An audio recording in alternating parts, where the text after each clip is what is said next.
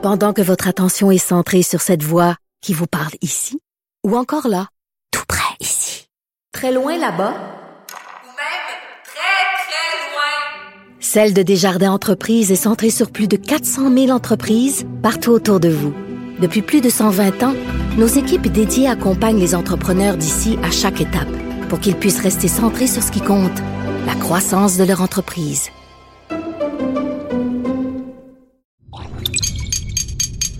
Cube Radio.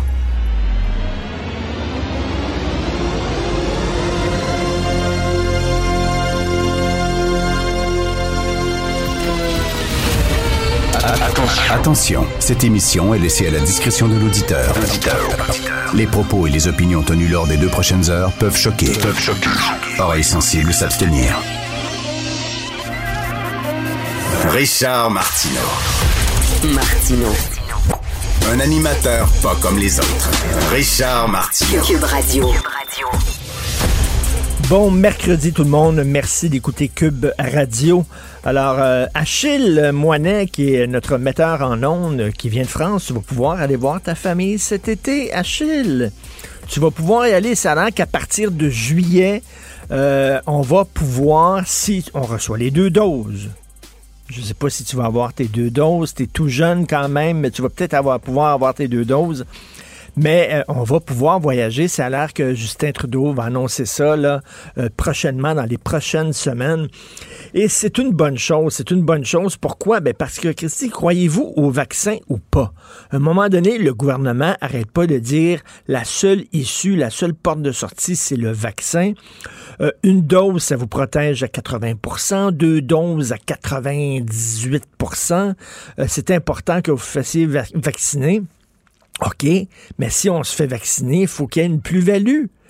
Euh, sinon, euh, vous ne pas dire d'un côté de la, bouche, euh, vous devez vous faire vacciner, et de l'autre, mais même si c'était deux vaccins, tu peux pas faire ci, tu peux pas faire ça, tu peux pas faire telle affaire.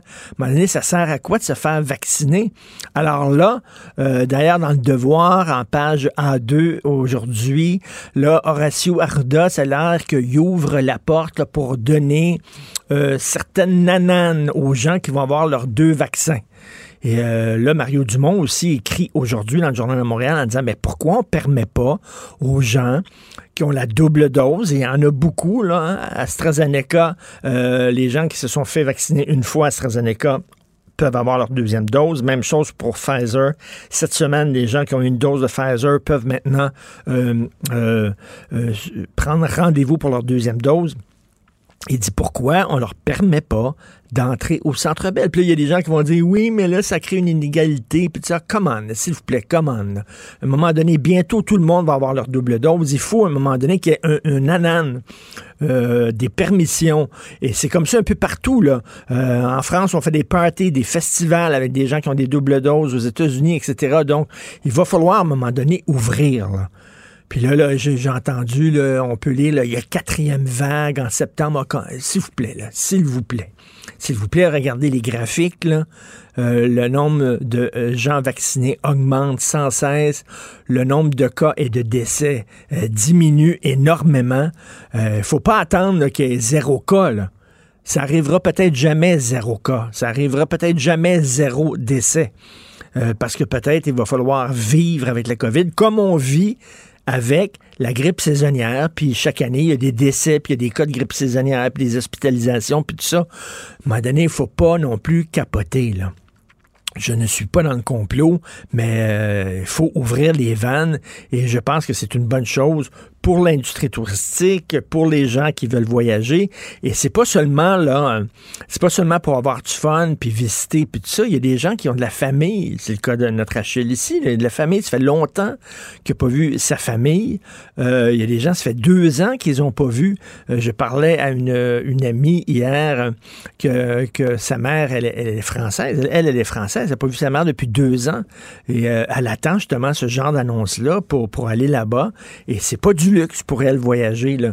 Et pourtant, c'est pas considéré comme un voyage essentiel, mais elle a dit, je m'excuse, mais voir ma mère qui est assez âgée, puis ça fait deux ans que je ne l'ai pas vue, ça demeure un voyage essentiel. Bref, finalement, les appels des gens ont été entendus par le gouvernement Trudeau et donc, euh, il devrait annoncer ça dans les prochaines semaines. D'ailleurs, parlant de Justin Trudeau, euh, je vais en parler un peu plus tard dans mon segment LCN. Juste dire avec Justin, juste comme on pense qu'on a touché le fond du baril, pouf, le plancher s'ouvre et on découvre un nouveau sous-sol. Il descend toujours de plus en plus bas. Il a laissé sous-entendre que euh, euh l'attaque euh, vicieuse, l'attentat terroriste, parce que c'est le mot là, qui, euh, qui, s'est produit à London, en Ontario, qui a fait quatre victimes et qui a blessé grièvement un jeune garçon de 9 ans, que cette attaque-là, bien, bien sûr, s'est créée par un climat d'islamophobie, climat d'islamophobie qui serait, a-t-il laissé sous-entendre, créé par des lois comme la loi 21 je m'excuse, mais tu sais, instrumentaliser un drame, une tragédie comme ça pour scorer euh, dans euh, le filet de tes adversaires politiques, je trouve ça assez minable. Je vais en parler un peu plus tard. Puis une journaliste aussi du euh, Globe and Mail qui a écrit un peu la même chose. Je trouve ça assez, assez dégueulasse. Beaucoup de textes ces temps-ci sur le Parti québécois. On se demande régulièrement, hein, est-ce que le Parti québécois va mourir? Hein, on annonce la mort du Parti québécois depuis je ne sais pas combien d'années exactement. Michel David, cette semaine, dans le Devoir, euh, parlait de ça. Aujourd'hui, c'est José Legault dans le Journal de Montréal en disant que le Parti québécois ne tient qu'à un fil. Euh, là, ils sont rendus à sept députés. On sait que Sylvain euh, Roy a quitté, claqué la porte, ils sont rendus à sept députés. Et là, on se demande, est-ce que aux prochaines élections provinciales, le Parti québécois va faire encore moins que sous Jean-François Lisée? Euh, Jean-François Lisée, c'était des pires scores de l'histoire du Parti québécois. Est-ce que ça va être encore pire que ça aux prochaines élections provinciales? Moi, je trouve personnellement que PSPP, Paul Saint-Pierre Plamondon, fait une bonne job. Moi, je l'aime bien, je le trouve clair. Euh, euh, tu sais exactement où il loge. Euh, le Parti québécois est pour la souveraineté. Il est très critique envers le multiculturalisme, envers l'idéologie woke et tout ça. Moi, j'aime entendre Paul Saint-Pierre Plamondon. malheureusement, le PQ, et je l'ai dit, je l'ai écrit à de nombreuses reprises, il y a deux problèmes avec le PQ. Un, c'est la CAQ. En fait, tous les autres partis ont des problèmes avec la CAQ parce que la CAQ, c'est comme un genre d'éléphant dans une pièce qui aspire toute l'air. Il reste plus d'air pour les autres partis. Dire, tu, parles de nationalisme, c'est la CAQ. Tu parles d'économie, c'est la CAQ. Tu parles de la défense de la langue, c'est la CAQ. La CAQ occupe tous les terrains. Euh, habituellement, tout ce qui était économie, c'était le Parti libéral. Tout ce qui était identité, c'est nationalisme, c'était le PQ. Et là, on dirait que la CAQ ramasse tout. Fait qu'il reste seulement des miettes pour les autres partis. C'est très difficile pour le Parti libéral et pour le PQ et même pour Québec solidaire de se démarquer euh, avec, euh, avec la CAQ qui emmène très large. Et deuxièmement, je le dis toujours, c'est que euh, le PQ, contrairement à d'autres partis, n'a pas seulement qu'à se battre contre des adversaires politiques, il a à se battre contre l'époque. Il a l'époque contre lui. Il fut un temps dans les années 70, à l'époque des grands rassemblements sur la montagne, sur le Mont-Royal. Euh, euh, le mot nation était un mot qui était honorable, rassembleur. Les, gens, les jeunes se disaient nationalistes, voulaient défendre leur culture, leur identité. C'était des mots porteurs. Et euh, ces mots-là euh, surfaient avec le vent dans le dos. Malheureusement, aujourd'hui, il y a eu un changement de paradigme. Euh, la mentalité a changé et chez les plus jeunes, nation, ça veut dire nationalisme, ça veut dire être fermé, être fermé aux autres, être intransigeant, être xénophobe et défendre tes valeurs et ta culture, ça veut dire que tu fermes la porte aux valeurs et à la culture des autres. Maintenant, le mot clé, le mot porteur, le mot qui fait, qui fait rassembler les gens, c'est diversité, ouverture, ce sont ces mots-là. Donc, c'est certain qu'on a rendu le mot nationaliste, qui est pourtant un beau mot, là. Nationaliste, ça veut pas dire que, que tu es fermé euh, euh, aux autres et que tu es raciste, mais bon, on a rendu ce mot-là euh, totalement radioactif. Et euh, il y a très peu de jeunes maintenant. Euh, on peut le déplorer, mais c'est la réalité. Hein. Il y a des gens qui voudraient que la réalité ressemble à, leurs rêves. Il y en a d'autres qui disent non, il faut regarder la réalité telle qu'elle est. C'est que la réalité telle qu'elle est, c'est que les mots nationalisme et identité, puis ça, ce ne sont plus des mots porteurs. Et auprès des jeunes, c'est des mots radioactifs. Euh, on leur a appris à, à, penser ça. Et là, c'est très difficile. Le, le PQ doit nager totalement à contre-courant. Et euh, un de ces défis, c'est d'aller chercher des jeunes. C'est pour ça, entre autres, que les péquistes ont élu PSPP euh, comme chef de leur parti en disant, ben, il est jeune, il va aller chercher des jeunes. Sauf que pour aller chercher des jeunes, ben le mot nationalisme, ça les attire pas. Au contraire, ça les fait fuir. Là, il y a des gens, c'est certain, Mathieu Bock, il m'écoute, Mathieu Bock côté va dire Richard, il y a des jeunes nationalistes. Ben oui, il y en a. C'est une petite gang. C'est une petite gang. La plupart des jeunes sont pas là. Les gens sont plus là. Donc, le PQ va vivoter, va continuer à brandir son option, à parler de souveraineté, puis tout ça, pour la garder en vie.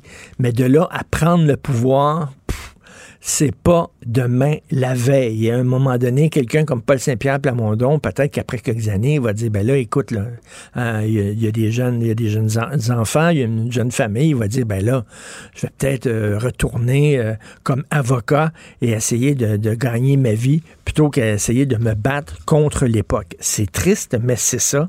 Donc, c'est la réalité. Il faut la regarder aussi euh, franchement dans les yeux. Vous écoutez Martineau. Pendant que votre attention est centrée sur vos urgences du matin, vos réunions d'affaires du midi, votre retour à la maison ou votre emploi du soir, celle de Desjardins Entreprises est centrée sur plus de 400 000 entreprises à toute heure du jour.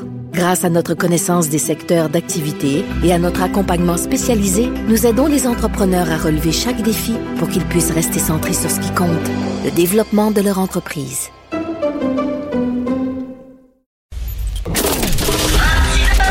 Martino, souvent imité, mais jamais égalé. Vous écoutez Martino, Cube, Radio. Le, commentaire de Félix Séguin, un journaliste d'enquête pas comme les autres. Hey Félix, on vient d'entendre une promo de l'émission de, Geneviève Peterson qui parlait des balles de finissant. Euh, ça a l'air que à partir du 8 juillet, il va y avoir des balles de finissant, mais corrige-moi si je me trompe, mais au 8 juillet, les écoles sont fermées.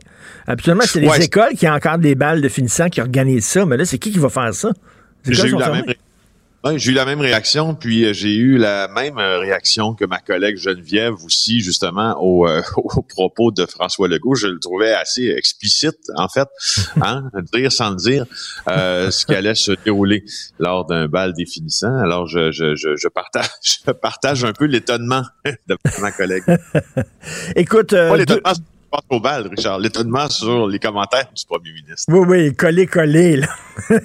euh, deux joueurs des Tigres de Victoriaville sont arrêtés après des accusations d'agression sexuelle. Voilà, c'est une nouvelle de notre euh, bureau d'enquête qui secoue le monde du hockey mineur au Québec. Je euh, vais te parler du récit des événements, mais euh, abordons aujourd'hui surtout la définition juridique du consentement à l'activité sexuelle. D'abord, pour placer le jeu. Euh, il faut savoir que hier, il y a deux joueurs des Tigres de Victoriaville, équipe euh, de la Ligue junior majeure du Québec, qui ont été arrêtés. Euh, après un événement qui se serait produit samedi en marge de la finale, ben pas de la finale, mais en fait d'un match de la Coupe du Président de la LHJMQ que les Tigres ont remporté, gagnant ainsi le, championnat là, contre les Foreurs de Val d'Or au Centre Vidéotron à Québec samedi. Donc ça c'est la partie qui les sacre grand gagnants et etc. Alors ce qu'on sait c'est qu'après cette partie-là, l'équipe était hébergée à l'hôtel Entourage sur le lac. C'est en banlieue de Québec, ça, Richard. C'est à Lac-Beauport. Euh, et selon les informations qui ont pu être confirmées par notre bureau d'enquête, il y a euh, un des jeunes hockeyeurs et une adolescente qui se seraient mutuellement tombés dans l'œil. Hmm. Il y aurait des échanges entre ces deux personnes pour convenir que euh, l'adolescente irait rencontrer à, à la chambre d'hôtel, donc dans le même entourage sur le lac, le joueur de hockey. Il y avait donc une forme, en tout cas, dit-on au départ, d'un consentement là, à un rapprochement. Lire, là, les deux se sont tombés dans l'œil. Elle a 17 ans, il est lui euh, sensiblement le même âge. Donc bon, euh, sauf que lorsque la jeune fille euh, arrive à la chambre, il y a un autre joueur euh, qui aurait été présent. Euh, et c'est à ce moment-là que la notion du consentement devient bien moins claire, parce que elle aurait, selon ce qu'on nous dit, retiré ce, ce, ce, ce dit consentement. elle ne voulait pas participer à un rapprochement avec le second joueur aussi, tu comprendras bien. Ben oui. Alors, euh, euh, ce que ce que l'on sait de, de bonne source, encore une fois, c'est qu'au lendemain de cette euh, fameuse cette fameuse nuit, elle s'est rendue au poste de police porter plainte avec ses parents. La suite des choses, c'est un peu usuel dans ce genre de dossier. la police a fait son enquête. Elle juge qu'elle a une victime présumée qui est crédible, si bien qu'elle a arrêté hier nos deux joueurs de hockey pour deux raisons. Parce que on croit avoir assez de preuves pour se rendre à une accusation euh, devant la justice, mais on veut aussi préserver de la preuve. Donc, c'est une arrestation en cours d'enquête. Il n'y a pas d'accusations qui sont déposées encore. Le DPCP de la district de Québec va prendre sa décision bientôt, sans délai même, euh, et on verra ce qui se passe avec euh, ces avec ces deux joueurs-là. Mais les, mentalités ont changé. C'est pas parce qu'une fille accepte de monter chez toi qu'elle accepte nécessairement d'aller dans ton lit, premièrement. Avant, on parlait en code. Avant, quand tu disais à une fille, ça te tente-tu de prendre un dernier verre chez nous? Puis elle disait oui. Toi, tu disais, OK, je viens de lui dire, ça te tente-tu de coucher avec moi? Puis elle me dit oui. Fait qu'on on décodait la patente. À cette heure, non. Il faut que ce soit pas mal plus explicite que ça, première chose. Deuxième chose, OK, si peut-être elle était intéressée à avoir une relation avec le gars, peut-être pas avec le chum du gars non plus, avec son ami. Là, tu sais, dire une différence entre coucher avec un gars et coucher avec deux gars. Donc, euh, une, une, fille a le droit de changer d'idée en cours de route aussi. Et c'est ça qu'on tente d'apprendre aux gars. Là. Euh, oui, la notion du consentement à l'activité en termes juridiques, et justement, c'est là-dessus que, que, que, que, ça débouche tout ça, euh, parce que c'est important, euh, de surtout depuis euh, les scandales des dénonciations MeToo et etc. Alors, le consentement d'activité sexuelle, c'est très, très, très bien balisé dans le code, mais c'est difficile à comprendre aussi. Veux juste dire une chose. Il n'y a pas de consentement en droit dans les cas suivants. Euh, quand c'est manifesté par des paroles ou par le comportement d'un tiers, quand le consentement est incapable d'être formé. Donc, tu sais, euh, si tu euh, si tu as trop bu, si mm-hmm. tu es incapable de former ton consentement, il n'y a pas de consentement. Si l'accusé incite à l'activité par un abus de confiance ou encore du pouvoir, donc ça aussi c'est une notion. Tu comprends que la ligne peut être ténue là entre l'abus de confiance, le pouvoir. Euh, si le plaignant manifeste par ses paroles ou son comportement l'absence d'accord à l'activité, bon, ben ça, c'est plus clair. Mais là, ce qui est le plus important, et c'est et, puis là, je dis pas que c'est ce qui s'est passé parce qu'au fond, Richard, on ne sait pas encore. Mais après avoir consenti à l'activité sexuelle, euh, la présumée victime manifeste par ses paroles ou son comportement l'absence d'accord à la poursuite hmm. de la. Donc, on peut retirer son consentement devant certains événements, ben en fait, on peut le retirer en tout temps. Alors, est-ce que c'est ce qui s'est passé dans cette chambre d'hôtel à entourage sur le lac?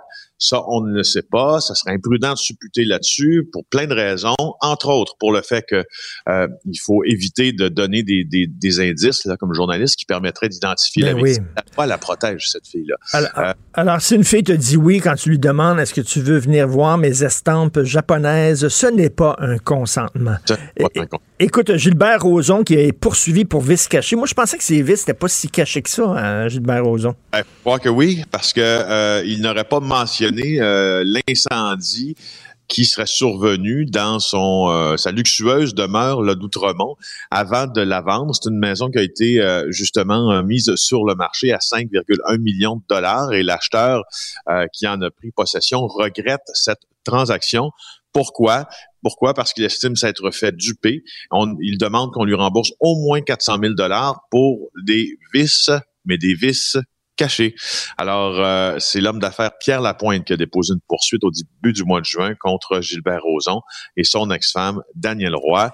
Euh, donc, M. Lapointe allègue euh, que, que, que, que, que, bon, en fait, qu'il y a eu un incendie ben puis n'avait pas donc, non, euh, non, il faut le dire. Et toi, d'ailleurs, qui est monsieur, monsieur euh, euh, justice, monsieur euh, affaires judiciaires, si jamais il y a eu un suicide dans une maison ou alors il y a eu un meurtre dans une maison, tu es obligé de le dire hein, lorsque tu vends ta maison.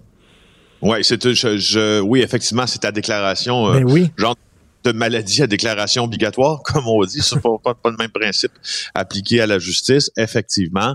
Euh, puis pour clore sur Roson, il allègue aussi là, que le système de chauffage a été en, euh, ben, en fait, l'acheteur allègue que le système de chauffage a été endommagé par l'incendie. 200 000 dollars pour le remplacer, d'autres vis cachés, euh, problème d'isolation, d'électricité, fuite d'eau, moisissure. Bref, il aime pas sa maison. En tout cas, ces avocats vont être extrêmement occupés au cours des prochains jours. hein. On le sait qu'il y a trois poursuites au civil contre Gilbert Rozon, Pour agression sexuelle. Et là, c'est une poursuite pour vice caché. Dire, il va être pas mal devant les tribunaux au cours des prochains mois. Tu veux nous parler de Carey Price? Oui, ben tiens, pourquoi pas se laisser sur une nouvelle qui euh, fait du bien, qui est à l'air très populaire sur nos sites web. On la voit là euh, par l'agence QMI écrite cette nouvelle-là. Alors, il y a quelqu'un qui a tenu à souligner le blanchissage de Carey Price dans sa série, euh, donc de quatre victoires contre zéro pour les Jets de Winnipeg, en laissant un petit cadeau à la résidence de l'athlète. En fait, on a laissé un bâton de gardien sur lequel il était attaché un balai, donc pour un balayage devant la Oh, 31, c'est l'épouse de Carey Price, Angela Price, qui a publié la photo de ce cadeau-là dans une de ses, euh, ses- ses- on appelle ça comment, dans des stories? Stories. oui, oui, oui. C'est ça, des histoires. Bref, je sais pas pourquoi on l'a dit ça en anglais. Hein. Et si- s'il fait un blanchiment, est-ce qu'ils vont mettre de l'eau de Javel avec son, son bâton de hockey? un chaise de dentiste pour faire un blanchiment. D'ailleurs, je sais pas si on a le droit de dire encore blanchiment, mais cela dit, comme Mario Dumont dit aujourd'hui, pourquoi on ne permet pas aux gens qui ont les deux vaccins de d'aller au centre Bell? Ce serait une bonne façon de d'encourager les gens à aller se faire vacciner. Félix? Ça serait probablement la foule la plus âgée en termes de moyenne d'âge, par exemple, que ça n'aura jamais eu. C'est peut-être bien pensé. Je ne sais pas si ça va être des partisans, sans faire de l'âgisme, là, aussi actifs. Hein, que- S'ils sont pas contents, ils vont lancer leur dentier sur la glace. Merci beaucoup, Félix Seguin. On se reparle demain. Bonne soirée. Bye. Pour une écoute en tout temps, ce commentaire de Félix Séguin est maintenant disponible dans la section balado de l'application et du site cube.radio. Tout comme sa série balado Narcos PQ, qui dresse un portrait de l'industrie criminelle à travers des entrevues avec de vrais narcotrafiquants. Cube Radio. Cube Radio. En direct à LCN. Bonjour Richard Martineau à Cube Radio. Salut Richard. Salut, Jean-François. Alors, Justin Trudeau, disons, a fait un parallèle plutôt euh, euh, qui manquait de délicatesse ou, euh, disons, qui est très critiqué concernant, à la suite de cette attaque là, à London, cette attaque épouvantable et raciste. Il y, a, f- il y a des gens qui ont fait des parallèles avec la loi 21. Oui, c'est ça. Ben écoute, premièrement, là, il faut le dire, c'est un attentat terroriste. C'est exactement Ouais. comme quelqu'un qui entre Ah dans ouais. une mosquée et qui tire à vue, qui tire dans le tas parce qu'il veut tuer des musulmans. C'est exactement ce qui est arrivé. Un jeune dans la vingtaine qui a vu une famille musulmane, qui les a euh, visés parce qu'ils étaient musulmans et qui a frappé à toute vitesse avec son camion. On le sait, euh, quatre décès. Un enfant de 9 ans grièvement blessé qui va se retrouver orphelin. C'est odieux, c'est épouvantable. Et après euh, l'attaque contre la Grande Mosquée de Québec, c'est une autre attaque qui vise des musulmans. Euh, il y a vraiment des questions à se poser. C'est tr- très triste. Bon, mais il a été questionné, Justin Trudeau, euh, par des journalistes et on a parlé de la loi 21 parce que, bon, la loi 21 est considérée comme une loi xénophobe par certains chroniqueurs Canada anglais. Et là, je vais le citer tex- texto. Il a dit, voici ce qu'il a dit. Ça ne me surprendrait pas que dans les semaines et les mois à venir, il y ait des réflexions à avoir sur le but et sur l'importance de la loi 21 parce qu'il y a une réelle inquiétude par rapport à la montée de l'intolérance et de l'islamophobie. Est-ce qu'on doit s'inquiéter de la montée de l'intolérance, Jean-François? Bien sûr. Est-ce Oui. qu'on doit s'inquiéter du racisme? Bien sûr. Mais il semble, entre les lignes, faire un lien entre la loi 21 et l'islamophobie. Il n'est pas tout seul. Il y a une chroniqueuse du Globe and Mail qui écrit exactement la même chose. Mais bon, elle, c'est une chroniqueuse. C'est une chose. Il est premier ministre du pays. Faut-il lui rappeler que la loi 21 ne vise pas seulement les gens d'obédience musulmane, mais c'est tous les signes religieux, kippa, turban, crucifix, voile, qu'il y a une clause grand-père qui permet aux gens qui sont fonctionnaires actuellement de garder leurs signes religieux, euh, que beaucoup de femmes musulmanes, en fait la majorité des femmes musulmanes pratiquantes ne sont pas voilées. Bon, écoute, on le répète sans cesse, mais quand même reste que c'est un glissement qui a été très très mal mal accueilli? Et, et Jean-François Ouais. en même temps, il a dit aussi vous savez, la loi 21 n'aura pas vraiment de raison d'être. Pourquoi? Parce que, ben, depuis un an, on est habitué de voir des gens qui sont masqués. Ouais. Attends une minute, là. Celle-là, il est allé la chercher loin. Écoute, attends une minute, là, le masque sanitaire et euh, la, la burqa là, qui cache le visage des femmes parce que ce sont des femmes, elles doivent se voiler et faire preuve de pudeur, et etc. Écoute, vraiment, c'est n'importe quoi, là. Et c'est assez ridicule. là. Ça n'a rien à voir, les masques sanitaires et le fait que euh, des femmes portent le voile. Donc, je trouve qu'il l'a quand même, il l'a quand même passablement échappé. Et, et laisse-moi dire que si j'étais musulman, je serais quand même assez choqué de voir qu'il instrumentalise une tragédie, un drame pour gagner des points politiques. Je trouve ça assez douteux, mettons. Oui, ça a été euh, très mal accueilli. Tout à Euh, fait. On traverse l'océan pour aller en France. C'est un geste qui, encore ce matin, fait beaucoup jaser, cette gifle donnée au président Emmanuel Macron. Euh, évidemment, il n'y a personne qui a été blessé, là, mais Non, non. ça montre, et je pense que la personne qui a été arrêtée est de l'extrême droite. Il y a un climat euh, pas très sain de ce côté-là c'est un, monarchiste, en fait. hein. C'est un royaliste, quelqu'un qui s'ennuie de la belle époque des rois. Euh, je sais Ben pas, oui. ça doit être un grand fan du film Les, les- les Visiteurs. Là. Alors, euh, donc, on le voit. euh, Emmanuel Macron qui a été giflé quand même. et, et là, tu sais, de Gaulle avait une très belle phrase sur le pouvoir. Charles de Gaulle disait, pour bien s'exercer, le pouvoir a besoin d'une certaine distance et d'une part de mystère. Ce que de Gaulle disait, si tu veux être respecté, il faut quand même que tu gardes une certaine distance envers les gens.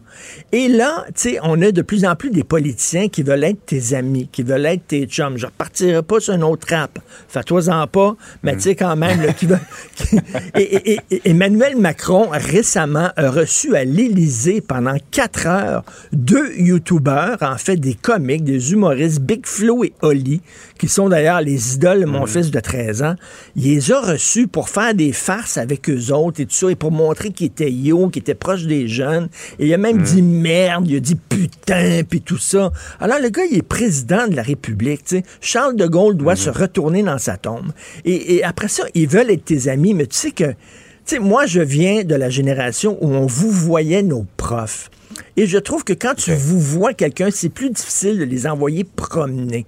Hein? Vrai. Manger de la chenoute, ça se dit moins bien que mange de la chenoute. Il me semble que, tu sais, ça, Ouais, se dit, c'est ça. se dit moins bien. Et, si- et, et les hommes politiques, justement, en voulant être nos amis, en voulant être à tu et à toi, puis tout ça, parler aux jeunes, ben, fait qu'ils se rendent soudainement ben, plus vulnérables à ce genre d'insultes et à ce genre d'attaques-là. Donc, euh, c'est, sais, euh, tu respectes moins l'autorité quand l'autorité veut être tes chums. Donc, euh, c'est peut-être ça, peut-être qu'il est en train de récolter un peu ce qu'il a semé. Mais bref, on voit Ouais. En France, entre autres, là, euh, des policiers qui sont attaqués, des ambulanciers qui sont attaqués, des pompiers, etc. Toutes les figures d'autorité semblent soudainement être attaquées, insultées et tout ça. Et euh, c'est encore la preuve qu'il y a vraiment, il y a vraiment un, un bris de confiance entre euh, le peuple et euh, les, les autorités, en fait. Effet peut-être de la frustration de la pandémie également qui, euh, qui revient euh, dans l'actualité. Ça Oui. reste à voir. Tout à fait. Donc, pas de rap ce matin. Mais tu gênes, non, c'est correct. Je le ferai pas. Non, non, ça va aller. Hey, merci, Richard. Salut, bonne bonne journée. journée. À demain. Pendant que votre attention est centrée sur vos urgences du matin, vos réunions d'affaires du midi, votre retour à la maison ou votre emploi du soir, celle de Desjardins Entreprises est centrée sur plus de 400 000 entreprises à toute heure du jour. Grâce à notre connaissance des secteurs d'activité et à notre accompagnement spécialisé, nous aidons les entrepreneurs à relever chaque défi pour qu'ils puissent rester centrés sur ce qui compte, le développement de leur entreprise. Joignez-vous à la discussion. Appelez ou textez le 187 Cube Radio 1877 827 2346. Alors, deux petites choses avant de passer à notre invité. Euh, je veux seulement corriger une petite erreur que j'ai faite tantôt dans mon segment à LCN. Je disais qu'Emmanuel Macron avait rencontré euh, Big Flo et Oli. Euh, non, Big Flo et Oli, ce sont des rappeurs. il a rencontré finalement des YouTubers qui est McFly et Carlito. Je me suis trompé entre les YouTubers et les rappeurs. Deuxième chose, le gouvernement fédéral, ça vient de tomber, doit annoncer aujourd'hui et pas dans quelques semaines, aujourd'hui que les Canadiens entièrement vaccinés qui reviennent de l'étranger par avion n'auront plus à faire de quarantaine obligatoire à l'hôtel. Donc, c'est une nouvelle extrêmement importante pour ceux qui veulent voyager.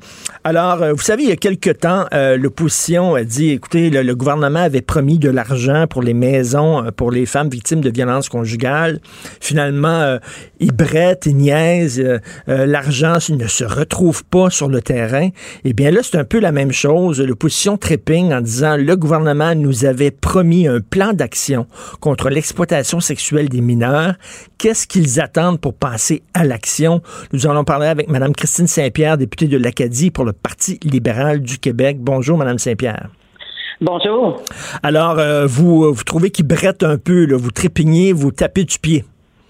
Oui, on tape du pied. Euh, j'ai été vice-présidente de la commission spéciale sur l'exploitation sexuelle des mineurs et c'était vraiment un travail transpartisan. Là, à l'unanimité, nous avions euh, déposé euh, le rapport au mois de décembre dernier et là, le gouvernement disait à quel point il trouvait ça important et qu'il allait mettre en place les recommandations. Le premier ministre a même nommé Mme Geneviève Guilbeault pour coordonner tout le travail de mise en place des recommandations, 58 recommandations adoptées unanimement par le comité. Bien, euh, nous sommes rendus passé euh, le 6, euh, nous sommes le 9 juin aujourd'hui. Il y a eu cinq recommandations sur 58 qui ont été appliquées et nous, nous trouvons que ce n'est pas suffisant. Il faut aller plus vite, plus rapidement parce qu'il y a urgence.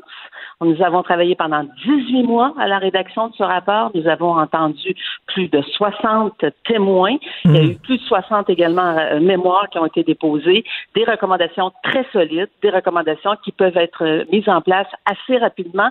D'autres, on va comprendre, on est bien conscient, un peu plus de temps. Mais on ne sent pas d'énergie de la part de la ministre. On ne sent pas qu'elle agit dans ce dossier-là. Et euh, nous faisons front commun.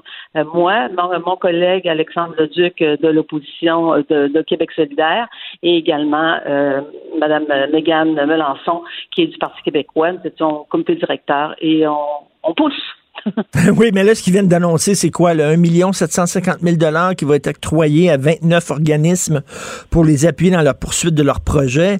Bon, comme on dit, c'est mieux qu'un qu coup dans haut derrière, mais euh, vous trouvez que vraiment, il y a, d'autres propositions de votre rapport aussi? Il y a des recommandations euh, qui sont vraiment, toutes les recommandations sont importantes, mais il y a des recommandations qui sont vraiment importantes, comme par exemple mettre en place un programme spécial pour la sortie de la prostitution, aider ces garçons et ces filles qui veulent sortir de la prostitution de façon spécifique, les encourager, leur donner des services psychologiques, de, l'hébergement, également les aider sur le plan du revenu.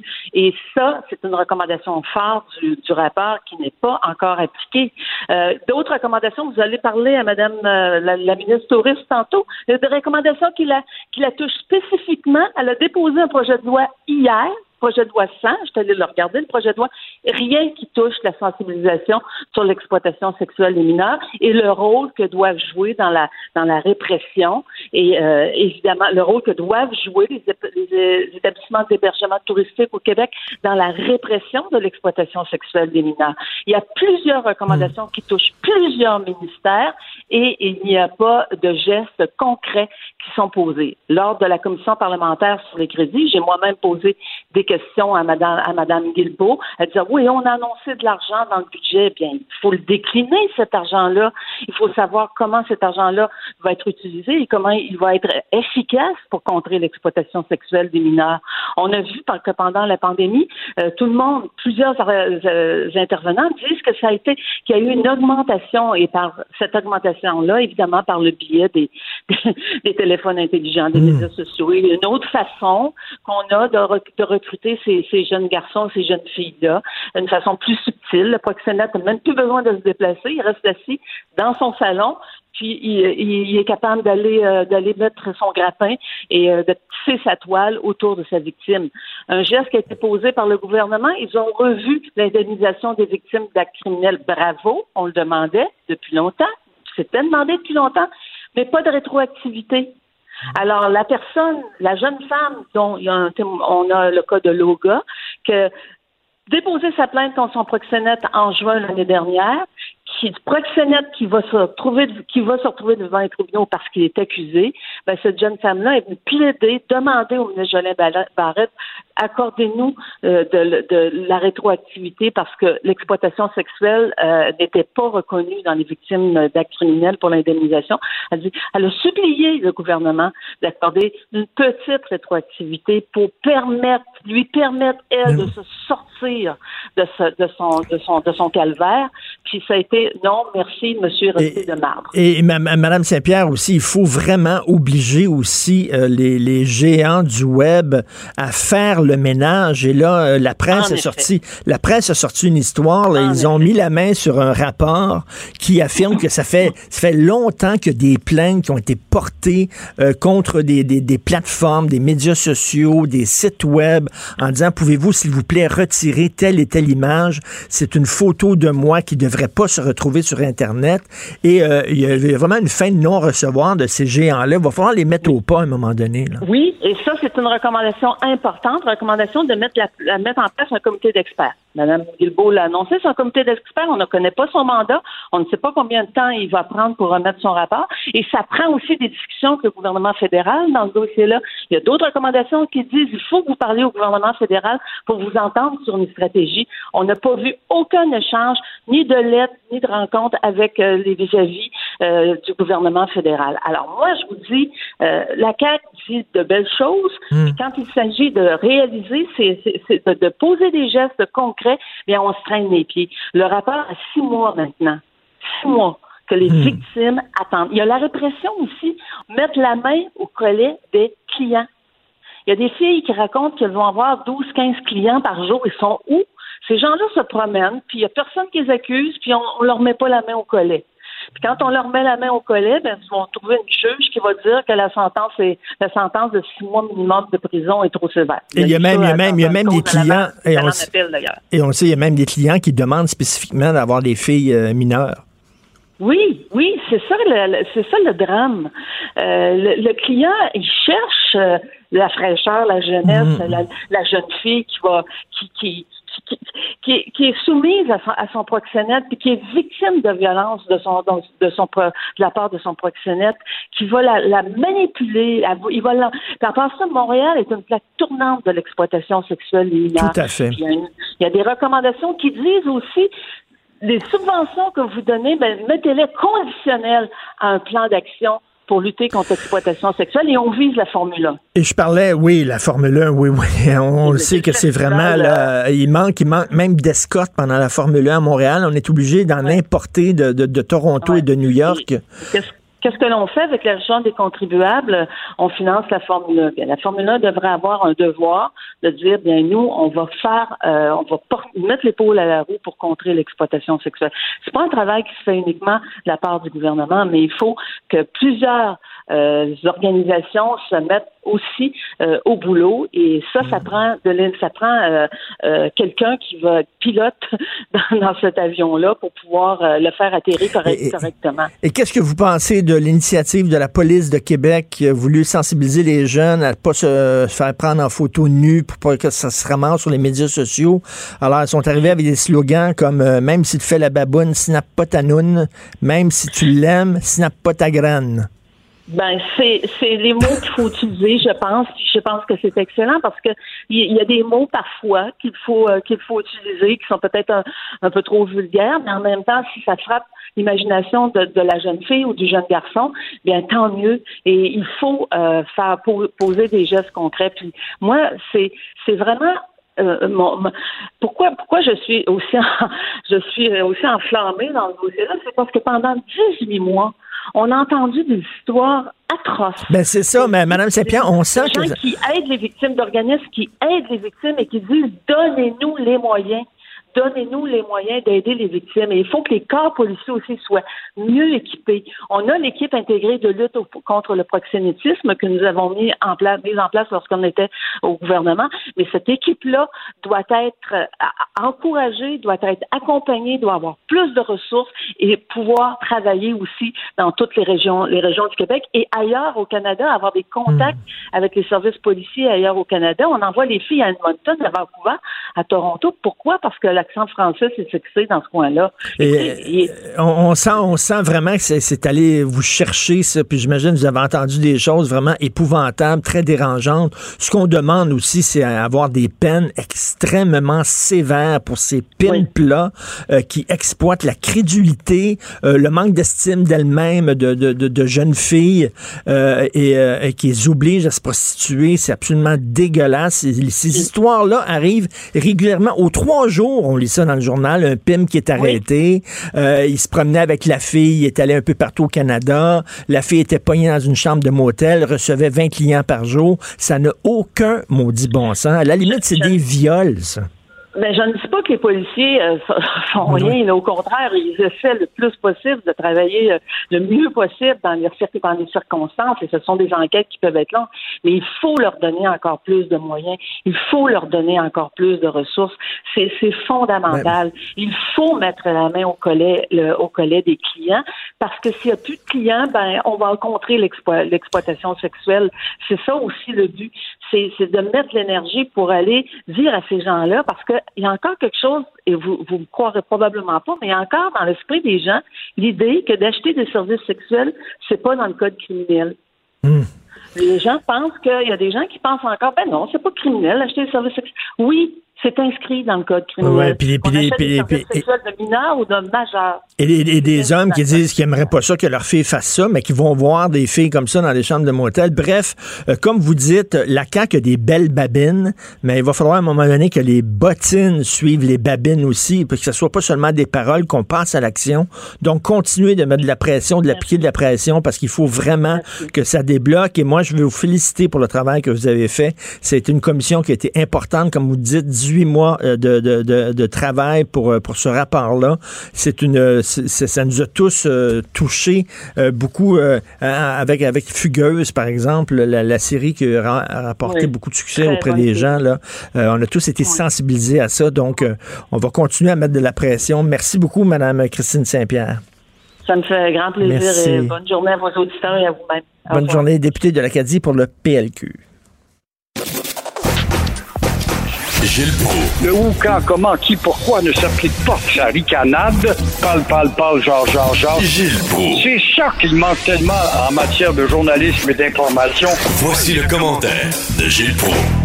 Alors, Gilles, ça a l'air c'est à cause de la loi 21 qui est arrivée à London. Il y a une chroniqueuse du Globe and Mail qui a écrit ça. Là, c'est encore, il y a encore des gens qui vont utiliser ce drame épouvantable-là pour bâcher sur le Québec la folie n'a pas de limite et on voit bien que le Canada, c'est un pays de fous. Quand je t'ai déjà dit que le Canada, c'est un pays subtilement raciste, c'est vrai, on le voit.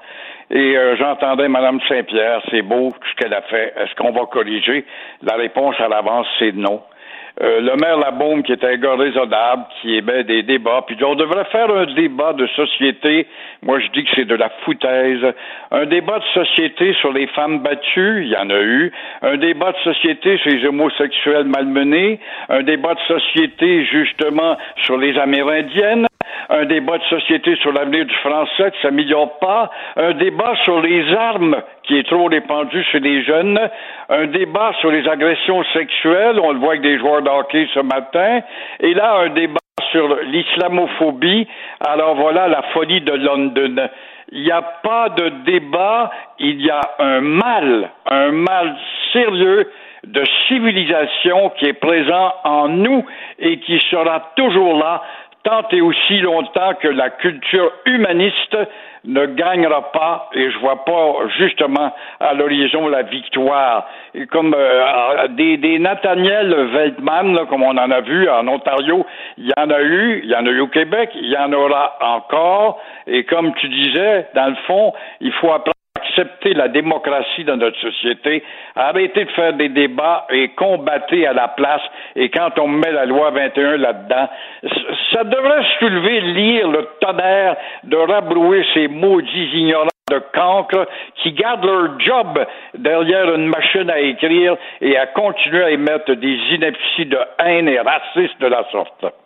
Euh, le, la CAQ aime beaucoup les sondages. Hein. vous avez vu ça. ils ont dépensé énormément d'argent pour sonder la population.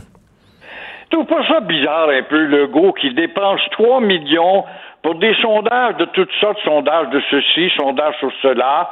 Et puis là, ben, des sondages, ça si Geneviève Guilbeault est peut-être la, bonne dauphine, comme certains le, présent, certains le prétendent, prétendent, pardon, s'il décolle, c'est elle qui serait premier ministre. Un sondage sur Fitzgibbon, savoir s'il est capable de vendre ses actions ou pas. Sur euh, le ministre de l'Éducation, Robert, qui est un ballon dégonflé.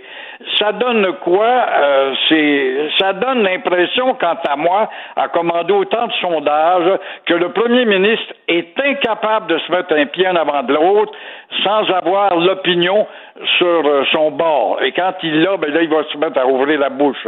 Alors, on n'ose pas sonder, par exemple, ça, on n'osera pas sonder, justement, sur le geste de Legault de donner, les libéraux auparavant, de donner 750 millions pour le plus gros cégep au Canada, à Montréal centre-ville, pour agrandir ce cégep Dawson, où bientôt il y aura 10 000 étudiants.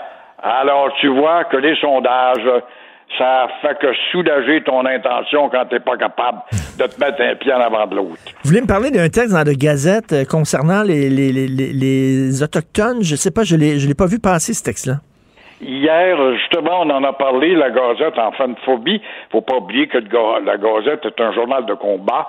Alors, euh, l'ignorance politique est terrible et euh, on se demande ces jours-ci, il n'y a pas un groupe, quand est-ce que c'est, c'est mon vœu le plus profond, et toi avec, et tous les Québécois qui euh, ont le respect de leur passé, un groupe d'historiens qui va venir sur la place publique pour mettre les points sur les i et à savoir que Montréal n'est pas un territoire cédé aux manipulateurs Mohawk et compagnie et compagnie, y incluant la Gazette, justement, quand on, on sait qu'on se presse de voir Madame la ricaneuse mairesse sortante et Monsieur n'importe qui Coder qui viennent entretenir cette maudite illusion, à savoir ils ne savent pas eux-mêmes que Jacques Cartier, lors de sa visite à Montréal en 1535, oui, il a rencontré des Iroquois, mais que Champlain, 70 ans plus tard, le 8 juillet 1608, il n'a pas rencontré de Mohawk ou d'Agnier ou de Iroquois, comme on devrait les appeler. Il est accueilli par toute une nation, une coalition de nations qui avait chassé ces gars-là dans le territoire de New York, c'est-à-dire en Iroquoisie. Alors, qu'est-ce qu'on attend une fois pour toutes?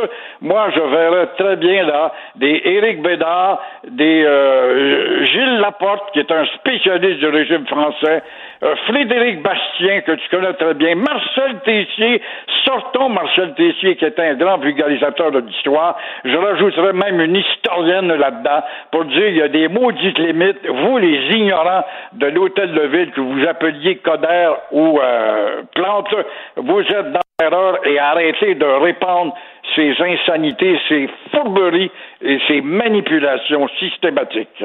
Manon Corlénier, dans le Devoir aujourd'hui, fait la liste d'un paquet de déclarations euh, de gens venant du Canada anglais euh, vraiment discriminatoires contre le Québec. Là. Euh, ça continue. On le sait qu'il aime beaucoup le, faire du Québec bashing, comme on dit. Et là, il y a une députée conservatrice de l'Alberta, Rachel Harder, qui a dit à son journal local, elle parlait des artistes québécois, qu'est-ce que vous voulez, il faut les subventionner, ces artistes-là sont pas capables de vivre de ce qu'ils font. Genre, euh, on n'écoute pas, nous autres, nos artistes québécois, on s'en fout, fait qu'on est obligé de les subventionner. Euh, les artistes canadiens aussi sont subventionnés, voyons. C'est quoi cette affaire-là? Euh, le cinéma canadien n'est pas Ben subventionné, il est plate à mort, puis il est pas regardable, puis il gagne un prix une fois par dix ans. Là. Euh, les Junos, quand on distribue les prix de Ligue de garage, est-ce que c'est pas un événement subventionné? Ça aussi, elle est bien mal placée pour parler d'une culture aussi superficielle que la culture canadienne, qui n'est rien d'autre qu'une culture de Tommy Hilfiger. Ben oui, ils regardent même pas leur poste de télévision. Là. Dire, les, les, les Canadiens regardent la télé américaine, ils regardent même pas CBC, puis ils regardent pas CTV. Ils n'ont pas de leçons à nous donner, absolument pas. Merci beaucoup, Gilles. On se reparle demain. À demain. Pendant que votre attention est centrée sur cette voix qui vous parle ici, ou encore là, tout près ici, très loin là-bas, Ou même très, très loin. Celle de Desjardins Entreprises est centrée sur plus de 400 000 entreprises partout autour de vous. Depuis plus de 120 ans, nos équipes dédiées accompagnent les entrepreneurs d'ici à chaque étape pour qu'ils puissent rester centrés sur ce qui compte, la croissance de leur entreprise. Ben oui, on le sait. Martineau, ça n'a pas de bon sens comme il est bon. Vous écoutez Martineau. Cube Radio. Alors, tout le monde veut avoir sa fusée maintenant. Chaque millionnaire, milliardaire veut lancer sa propre fusée dans l'espace. Là, le dernier, c'est Jeff Bezos là, qui va lancer une fusée dans l'espace. Euh, des, des gens riches euh, qui se sont promenés un peu partout sur la planète, qui s'ennuient, vont pouvoir s'envoyer en l'air grâce à la fusée de Jeff Bezos. Puis c'est même lui-même qui va la piloter. Ça a l'air. C'est dans quelques, quelques mois de ça. Euh, nous allons en parler du tourisme spatial avec M. Olivier Hernandez, directeur du magnifique planétarium Rio Tinto de Montréal. Bonjour, M. Hernandez. Bonjour, M. Martineau. Euh, là, écoute il va y avoir du trafic en maudit dans le ciel avec toutes ces fusées privées-là. là. oui, Oui, d'aut- d'autant plus que ce matin, euh, et on ne savait pas avant de, avec notre recherchiste, mais ce matin, on vient d'apprendre que Richard Branson, le fondateur de Virgin Galactic, a décidé de, de excusez-moi l'expression, mais de donner le pion à Jeff Bezos et d'aller lui-même avant dans l'espace, avant Jeff Bezos. Donc il y a une espèce de course vers l'espace à qui sera le premier millionnaire ou milliardaire en fait dans l'espace, qui est, qui est assez euh, spécial à voir depuis la Terre. Alors, là, OK, là, faisons la, la, la liste. la liste. Il y a M. Bezos d'Amazon, il y a M. Branson, d'anciennement de Virgin Records. Il y a quoi? Il y a El- Musk, bien Elon sûr. Musk, Musk, qui prévoit d'y aller lui simplement en, en 2023. En fait, lui, il prévoit de faire un, un tour de la Lune parce que euh, dans le programme en fait Artemis, il y a une étape où euh, qui correspond à Artemis 2 où on reproduit ce qui s'est fait avec Apollo 8 où on va faire euh, le tour de, la Lune sans se poser sur la Lune pour tester le concept. Donc il prévoit euh, de, de, faire partie ou, ou tout au moins de, de, peut-être de la prochaine mission euh, de, faire ça. Et Elon Musk, lui, son objectif, il l'a déjà répété à maintes fois, c'est d'aller faire, euh, d'aller finir ses jours sur la planète Mars en 2050. Alors on lui souhaite de bonnes vacances sur Mars. Mais, est-ce qu'il est sérieux quand, il dit ça ou c'est après avoir fumé un gros pétard qu'il dit ce genre d'affaires-là? J'ai beaucoup de mal à le dire en fait. Euh, je, je pense que je, je pense que ça ça prend effectivement beaucoup de, de gens très créatifs et très euh, qui osent faire des choses et je suis persuadé que- qui, qui croit vraiment à ça et, et en fait grâce à son enthousiasme je dirais pour pouvoir aller vers la planète Mars c'est clair qu'il développe beaucoup de choses qui lui permettent d'avoir cette solution-là. Il, a- il a beaucoup d'argent et l'argent c'est la clé du, de tout ça. Et moi je suis persuadé que euh, il risque d'y arriver en fait. Donc il y croit très très fortement et puis on va le regarder aller. Mais euh, il y, a, il y cette possibilité. En 2050, ça, ça m'apparaît plus raisonnable que en 2030, 20 ans de, de développement technologique. Et euh, c'est quand même très très important. Ben, Mais, monsieur, euh, monsieur Hernandez, oui. selon vous, est-ce qu'on on devrait interdire l'espace euh, aux, euh, aux millionnaires comme ça qui veulent faire du, du tourisme, c'est-à-dire de dire l'espace, le- le- le- ça serait seulement pour la recherche, ou alors les satellites, envoyer des satellites, bon, c'est correct, mais seulement pour la recherche et puis essayer de de- d'arrêter ces, ces- ces voyages touristiques de millionnaires qui s'emmerdent et qui s'ennuient, qui veulent s'envoyer en l'air. Vous en pensez quoi? Ou alors vous dites, ben non, peut-être que ça peut aider justement la recherche parce qu'ils ont des fonds illimités. Alors, c'est exactement. J'ai vraiment les, le, le postérieur assis entre deux chaises euh, parce que non, mais c'est vrai. Il faut, il faut, il faut le reconnaître. D'un côté, je vois le, le, le tort que ça cause, et en fait, je vois aussi qu'il n'y a pas de de réglementation qui existe réellement pour protéger l'espace et l'espace n'appartient pas à ces millionnaires, à Elon Musk, à Jeff Bezos ou à M. Branson. Et, actuellement, ils sont liés par quasiment rien. Le, seul traité officiel qui existe, il date de 1967. Et on a essayé en 2008 de faire un traité, mais pour pouvoir protéger l'espace, mais ça marche toujours pas. Donc, ce sont des, des euh, généralement les États-Unis ou l'Europe qui donnent des droits à pouvoir euh, utiliser des satellites et des fréquences satellitaires, un peu comme le CRTC qui autorise les lancements. Donc, c'est complètement aberrant. Maintenant, je suis assis- ma, deuxième fesse est sur l'autre chaise parce que le développement technologique que ça amène, le rêve que ça amène aussi, moi, c'est grâce à un peu à, tous les développements euh, sont passés dans, dans la recherche spatiale qui, qui a fait en fait que j'ai réussi à faire une carrière en astrophysique. L'astronautique, ça fait partie de, de l'espace. Ça m'a toujours plu, ça, ça a été ma passion et ça amène beaucoup de gens à, à rêver et ça amène beaucoup de gens vers les sciences. Donc il y a un potentiel ici énorme qui est, qui est vraiment très intéressant.